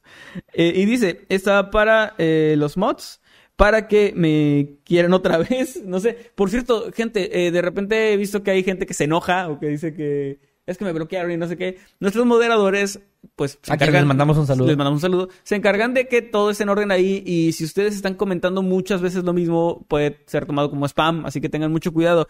No es, mm, sabemos que no es malintencionado de su parte y nuestros moderadores tampoco tienen malas intenciones, pero es para tener limpio el chat, para que haya un orden. Vamos a leer los superchats, vamos a leer los comentarios, pero pues solamente eso es un lineamiento. También hay gente que comenta lo mismo varias veces, como de copia y pega y, y lo está Ajá, y eso para llamar la YouTube atención. lo toma como spam y nos puede perjudicar, así sí, que sí. Así que esa es la razón, no es algo personal y pues no se enojen. Sí, y saludos allá a los moderadores. Que Saludos a los mods. Creo que anda ahí Wanda, creo que Atenea, no he visto siendo Atenea, pero bueno, chicos, un saludo, gracias también. Eh, también, ay, uy, no, no, no puedo ver. JL Casillas nos manda, ah, bueno, se está uniendo como habitante onírico y parece Eh, que es la primera vez que se une por lo que me aparece aquí, así que bueno, bienvenido, bienvenida, que te la pases muy bien, que disfrutes el contenido que está ahí para ti. Los oníricos tienen eh, historias perdidas. Eh, no, espera, No, tienen este, No, tienen detrás de el- cámaras. El, Sí, cómic también creo que es para detrás, ellos. detrás de cámaras y eso, bueno, ahí está para que lo chequen, este, y pues gracias, muchas gracias. Muy bien. Y también Sam Walker, un saludo Sam Walker que siempre está por aquí, que ya es miembro desde hace 15 meses y ya tiene su su insignia aquí súper súper chida. La del diablito. Ajá. Y dice feliz cumpleaños Emanuel, muchas gracias Sam, un abrazo y pues gracias por todo el apoyo durante todo este tiempo. Muchísimas gracias, Sam. Y también a Roman J, que nos deja dos dólares y dice: ¿Te vas a comer el pastel o vas a sentarte en él, Emanuel? Em, hoy tengo ganas de comerme el pastel, sí. Ok, bueno, pues ahí está. Ahí ya quedó resuelto ese encargo. Muy bien, eh, ¿sigo yo? Jennifer Martínez, muchas gracias, nos manda 5 dólares, dice feliz cumpleaños, éxito a los dos siempre. Muchas Muchas, gracias. muchas gracias Jennifer, un saludo. Un abrazo. Y también Academia de Streamers que nos manda 20 pesitos y dice, mi tío es mucho mayor que yo, 36 años. Ya, ya no nos digas, ya no nos digas, ya, o sea, ahí muere ya. Ya. Bueno, muchas gracias por el superchat, te lo apreciamos muchísimo y gracias, un abrazo. Max ST nos manda 20 pesos y Ya nos vale, dice, no, Emanuel, ¿dónde te sentaste? Felicidades, Mike Cru- Crule. Muchas, muchas gracias, Max, y pues todavía, todavía no me siento. Voy a sentarme. No, entonces, entonces pues, ¿estás en cuclillas? Sí. Ah, qué cansado. Cuboar también nos manda 20 pesitos y dice, consejo para narrar, así voy empezando, aquí son las 11.54. Bien noche. Wow. casi medianoche. Consejo para narrar. Yo creo que consejo para narrar es, y es algo que me baso también, regresando a ver los videos que hicimos primero, este, traten de practicar mucho, o sea, a lo que van a decir, leanlo varias veces para que estén seguros de lo que están diciendo. Traten de darle una intención a la voz, que no se escuche todo como sin ningún, este, ninguna emoción, sin nada de eso. Sí. Y escúchense. Esa es creo que la que casi no nos gusta hacer cuando estás empezando a narrar. Escúchate y lo vas a odiar. Y está bien porque si lo vas a odiar, te va Vas a a ayudar a, mejorar. mejorar. Vas a decir, esto se escuchó muy mal o esta pronunciación. No tengan miedo de equivocarse y de regrabar muchas veces. Lo mejor es que tengan una versión final que les guste. Y también tomen en cuenta que no importa cuántas veces lo hagan y les guste, en el momento les parezca que ya está bien. En cinco años van a regresar a escuchar eso y les va a parecer muy malo. Pero si les pasa, está bien porque significa que están progresando. Sí, y pues creo que es solo eso. Y práctica, mucha práctica. Narren mucho, grábense. Y también, eh, yo, yo diría que lo, lo principal es eso. O sea, es intentarlo, e intentarlo, intentarlo hasta que te va saliendo mejor y mejor. Y así puedes llegar a un producto final mucho más decente. Y cuiden la respiración, también es muy importante. El, el aire, digamos, para que no se queden sin aire al momento de estar narrando. También. Y bueno, eh, pasamos al siguiente. Sí, eh, de George o de, de Jorge eh, nos manda 20 pesitos. Dice feliz cumpleaños Emanuel, dos corazoncitos. Los quiero chicos. Muchas gracias y pues un saludo para ti. Gracias por la felicitación. Muchísimas gracias. Y también a Anali Castillo que nos deja 20 pesitos y dice, feliz precumple, Emanuel. ah, es cierto, es precumpleaños. precumple. Eh, sí, Déjame muchas- precopeo entonces. Saludos Anali, que estés muy bien y pues ahí está la felicitación para ti. Muy bien. Vamos a leer, creo que son los tus últimos ¿Es el último, verdad? Ok. Vamos a leer algunos comentarios. Entonces, ¿quieres leer Twitter? Eh, sí, yo, yo voy a Twitter. Estaba viendo el chat aquí. desde. Muy bien, entonces dice, eh, ¿cómo se siente tener 2.4 millones de suscriptores y no tener muchos likes? Eh, pues no se siente nada, realmente es, es parte de, de lo, ¿cómo se dice? O sea, pues sí, de- es parte de crecer, Timmy. Es normal que un canal no tenga, si tienes 2.4 millones, no vas a tener 2.4 millones de visitas por No, cada y hay video. canales que tienen un millón de subs y tres millones, cuatro millones de vistas y también es, pues, es- quién sabe. Se- de- Ajá. depende como de la audiencia y del creador, supongo, de cómo lo maneja. Sí, y de la gente cómo lo recibe. Yo creo que siempre los canales que son como de comedia o algo más así te dejan un poco más de ganas de reaccionar. Siento que las cosas de terror o normalmente serias. no tienen mucha interacción. No, normalmente la gente, es que, es que eh, incluso piénsenlo, muchos de ustedes nos dicen a cada rato que nos ven mientras están haciendo otra cosa, entonces eso no deja a veces tiempo de que dejen un comentario o un like, que se aprecia mucho cuando lo hacen y pues siempre lo vamos a agradecer, pero también entendemos que a veces están haciendo cosas que pues no les da tiempo y se acaba el video y se pone otro y se pone otro y, y ya, ¿no? Y lo, Sí. Digamos que el- su visita pues ahí está. Además, creo que es importante saber que, y lo, lo deben de aplicar en su vida, que su felicidad no se puede basar en los likes que tienen. Y Eso menos, es algo bastante este, triste. Es que menos porque es una, una de esas cosas que son, no, no está en nuestro control, o sea, nosotros no podemos controlar qué hagan ustedes, si nos ven o no nos ven, Ujú. cuánto interacción, eh, sí, interactúan, perdón o no. Y pues definitivamente no se siente nada porque no nos basamos mucho en eso, nos basamos más en, en Eh, sentir yo- que estamos haciendo bien. A mí y- me gusta más, o sea, los comentarios, o sea, como cuando la gente comenta cosas chidas, me gusta chido. Pero bueno, ahí está. Y ahí está la respuesta, no, ah, ¿para quién era? Bueno, la respuesta para la persona que lo dijo. Y Cubo Art nos acaba de mandar 20 pesos argentinos, dice, muchas gracias, M, ¿quieres ser mi amigo? muchas gracias, gracias por, por, eh, por tu superchat Cubo Art. Bueno, ahí está. Este, a cosas normales en Twitter nos deja hashtag los podcasts. Esa playera que trae Kevin me recuerda cuando transmitieron en Instagram y Manuel estaba grabando las piernas de Kevin. No recuerdo eso. Mm. Eh, me dan ganas de cambiar mi nombre de YouTube a las piernas de Kevin, pero eso ya pasó hace mucho. bueno, no sé, nunca es tarde. Aún se puede. Aún se puede. También acá Mariana nos dice, les puedo decir que es bien feo, me pasó este año, el viernes 29 de octubre, fue mi cumple y casi nadie se acordó. Al menos mi mamá sí. Besos, mami, te quiero. Hashtag Noctambulos Podcast. Mariana, pues feliz cumpleaños atrasado, aunque ya hayan pasado mm, una semana, más de una semana. Este, de repente yo he aprendido que a veces no es importante que te- muchas personas se acuerden, sino con que las importantes o alguien que a ti te importe. Qué lindo que tu mami se acordó, qué bueno que la hayas pasado bien con ella y no te preocupes por eso. Y te mandamos aquí todos los que estamos aquí viendo, todos los que estamos aquí en el, en el staff y todo eso, un gran saludo, un gran abrazo, aunque haya sido días antes, y perdón, días después, pues ahí creo que cuenta algo y un abrazo, que estés muy bien. Un abrazo y un saludo. También a Terrifis o Terrifis que dice feliz cumpleaños, Emanuel, eres increíble. Muchísimas gracias, gracias, lo aprecio muchísimo, en serio. Acá Gray nos dice hashtag Noctámbulos Podcast. Momento en el que Meme les reclama lo de los superchats a Kevin y Emanuel. Kevin y Emanuel, hoy se atrevió, ¿verdad? Ahí está. También Isabel Monroy dice hashtag Noctámbulos Podcast. Al chico que me gustaba hace tiempo le fascinan los Beatles y si Emanuel hubiera traído ese tema antes hubiera tenido tema de conversación con él. Caído triste y luego dice me gustó el tema. Pues bueno. Uy, pero qué bueno que, o sea, creo que aún puedes tener tema de conversación, a menos que ya no sea... No sabemos las circunstancias, así que... Bueno, ok, pero ojalá que sí sea. También acá en Nayeli te desea feliz cumpleaños. Que, que por tu Gracias. futuro cumpleaños que te la pases muy bien. Muchas gracias. Ya me falta muy, muy poquito para tener 28, Y maldita también Fati nos dice feliz cumpleaños al poderoso y pone que chinga su madre el cumpleañero con una calaverita enojada. Ya sabes cuál meme. a ver, espera. Ah, esa está con madre, güey. Grey nos dice hashtag los podcasts. Voy tarde, pero pero no para desearle feliz cumpleaños a Nightcrawler y dice que tenga buenos días, tardes o noches el cumpleañero y a la calaverita le pusieron tu corbata. Está. Qué chingón. ¿Sí- ¿Sí apareció en pantalla? Ah, bueno, no está no está- bueno, nada se va a pasar. Saludos a Dana Isabela Copas, creo que es así, eh, que nos está pidiendo saludos. Un saludo para ti. También un saludo a Double Kim 411, que dice, Emma, ¿cómo decías en tu cumple? Eh, así como decías en tu cumple, pásala lindo y come mucho. Es cierto, es lo que yo siempre les digo, y pues sí voy a comer muy bien. Sí, espero. como chingos, carceros, bonitos regalos y pues ahí está. Sí, muchas gracias. Dice Marioneta Cósmica, para todos los que están viendo hashtag Noctámbulos Podcast, les súper recomiendo Sin Máscaras ni Corbatas. Gracias a ese podcast me di cuenta de que Manuel me estafó con su curso de crecimiento digital en YouTube. No se crean, nos habló del SAT y demás cosas útiles que nadie te dice. Qué bueno que les gustó. ¿Sí te cagaste? ¿Sí te cagaste? No. No, la verdad no, porque yo sé que no es cierto. Fue, fue un buen curso, yo sé que sí. Bueno, Maye Díaz acá dice, ma- otra Maye, hashtag Noctámbulos Podcast, no lo puedo ver en vivo, pero díganle a Meme que me salude y que está bien guapo. Postdata, que se siente, que se sienta en el pastel del cumpleaños. Ah, bueno. Pero entonces me tengo que comer. Maye Díaz, que le mandes un saludo. Bueno. Sí, güey, tú dale. Bueno, un saludo, Maye, y pues gracias por verme. mo. Ahí está. No mames, güey, acá están poniendo Leonardo Corachi puso un, un pastel de chinga su madre el cumpleaños, no lo había visto. Madre, de haber sabido te hubiera comprado ese, güey. Bueno, no sabía que existía tampoco. Yo tampoco, güey. Y bueno, pues acá están dejando así varias felicitaciones. Néstor Ba- Bazán dice que cumple muchos años más. Le gustó la decoración.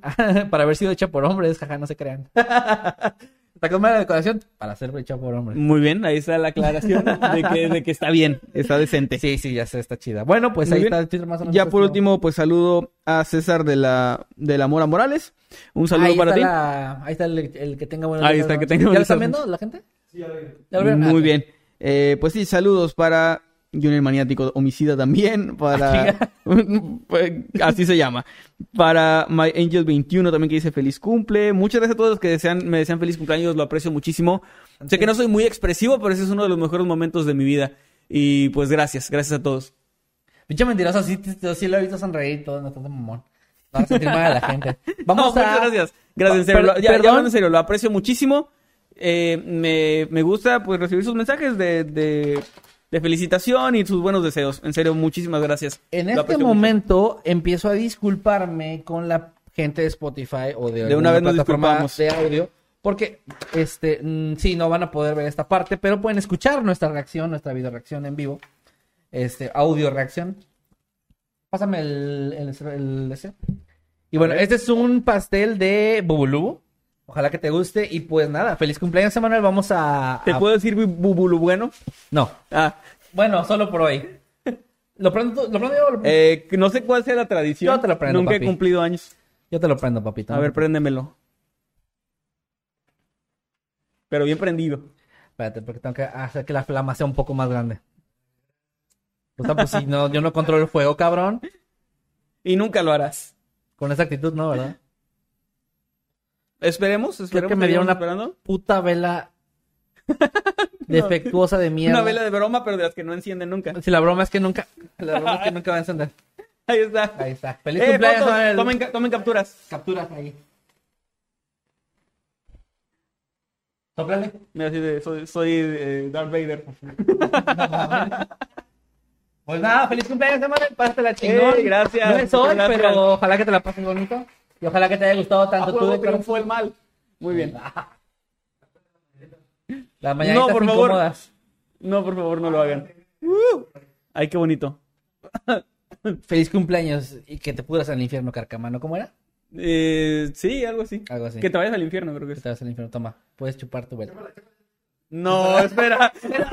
Me, acabo, me acabo de dar cuenta del potencial Maldita memístico sea. que tiene esto. así Dale, que no. güey, es tu cumpleaños. Bueno, pero no vayan a hacer memes ni montajes feos. de Espérate, esto. déjame quito el micro para que puedan editar más fácil en Photoshop. Para que en Photoshop. Pero con esta, con esta, ¿no? Con esta, con esta. Ay, pendejo. ¿Te chupo la vela? Espérate, espera que cambie. Sopla la vela. No. No, ya, ya la, ya la soplé. Ah, entonces. Vas. Mm, sí estaba bueno. Ahí está, ya ponte el micro otra vez porque no te escuchan. Pues bueno, gente, con eso, ¿qué pedo? Con eso, este. Terminamos el Noctámbulos del día de hoy, el capítulo número 88. Ojalá que se le hayan pasado bien. Gracias a todos los que estuvieron mandando sus superchats, sus comentarios, sus tweets felicitando al buen de Manuel. Que bueno, lo pueden felicitar si quieren de nuevo el día lunes, que es el día de su cumpleaños, no hoy. Gracias. Y ahí dejando sus bonitos em, deseos y escuchando, es lo mejor de su canción que salió en Spotify y en todas las plataformas digitales. También quiero aprovechar para hacer un anuncio y es que en mi canal ya liberé el video de las 31 No, no, no, este es mi momento. No, No, no, opacándome. Sigue siendo mi canal también. No, adelante, Eh, perdón. eh, no, ya no quiero. Porque sí, sí, sí. No es cierto, güey. No, ya. pues ya, no, ya no, no, que se la chingada. Vayan al canal de Masked Man. El mundo de Masked Man se llama, ¿no? No, ya no se llama así desde hace como dos años, mamón. Vámonos ya, Eddie, ya. Ya, en serio. Canal de Masked Man. Subió eh, 31 historias cortas de terror que estuvo escribiendo durante todo el mes de octubre. Y pues ahí, ahí está. Vamos a quemar Ahí está el video para que puedan disfrutarlo. Bueno, cuídense Me mucho. encuentran en todos lados como arroba Emanuel-Night. ¿Y a ti? Como arroba Kevin Maskedman, a Eddie como... mm, ¿Qué pedo? A Eddie como arroba Eric Secker. Este, y a Meme como mm, arroba Parreno Meme. Y Meme Parreno en YouTube, que ha estado subiendo Bien. su, su sección de cuentos paganos, que le está yendo muy bien, así que pues vayan y Muy bueno. apoyen. Muy buena sección. Está bien chido. Y ahora sí, con eso nos vamos. Cuídense mucho. Nos vemos en la llamada para los miembros del nivel inmortal para partirles En su un- madre a en un ratito más. Superman. En un ratito más y para comer pastel ahí con ustedes también. Cuídense mucho y nos vemos la próxima semana. Nos vemos la próxima semana. Recuerden que cada sábado a una hora ambigua es noche de noctámbulos. así que nos vemos la próxima semana. Adiós. Bye. ¿Eh? Eh, No porque tenemos que repartirlo a más gente. Sí, qué asco, no. No, no, por favor, no. Vámonos.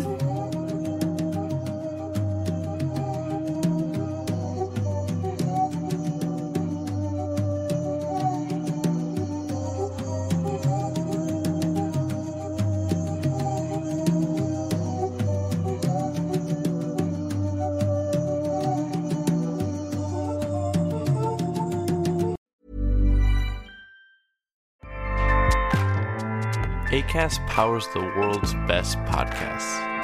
Here's a show that we recommend. The Real Housewives is a guilty pleasure for most, but if you're looking to not feel guilty about that pleasure, tune in to Everything Iconic with me, Danny Pellegrino, where I break down all the messy moments and behind the scenes antics of Bravo's popular franchise. And on Everything Iconic, I also interview celebrity guests like Kelly Ripa, Kiki Palmer, Drew Barrymore, Cameron Diaz, and more about their guilty pleasures, their past work, and so much more. So if you're pop culture obsessed and find yourself watching way too much reality TV like me, tune in to Everything Iconic with Danny Pellegrino wherever you listen to podcasts. ACAST helps creators launch, grow, and monetize their podcasts everywhere. ACAST.com.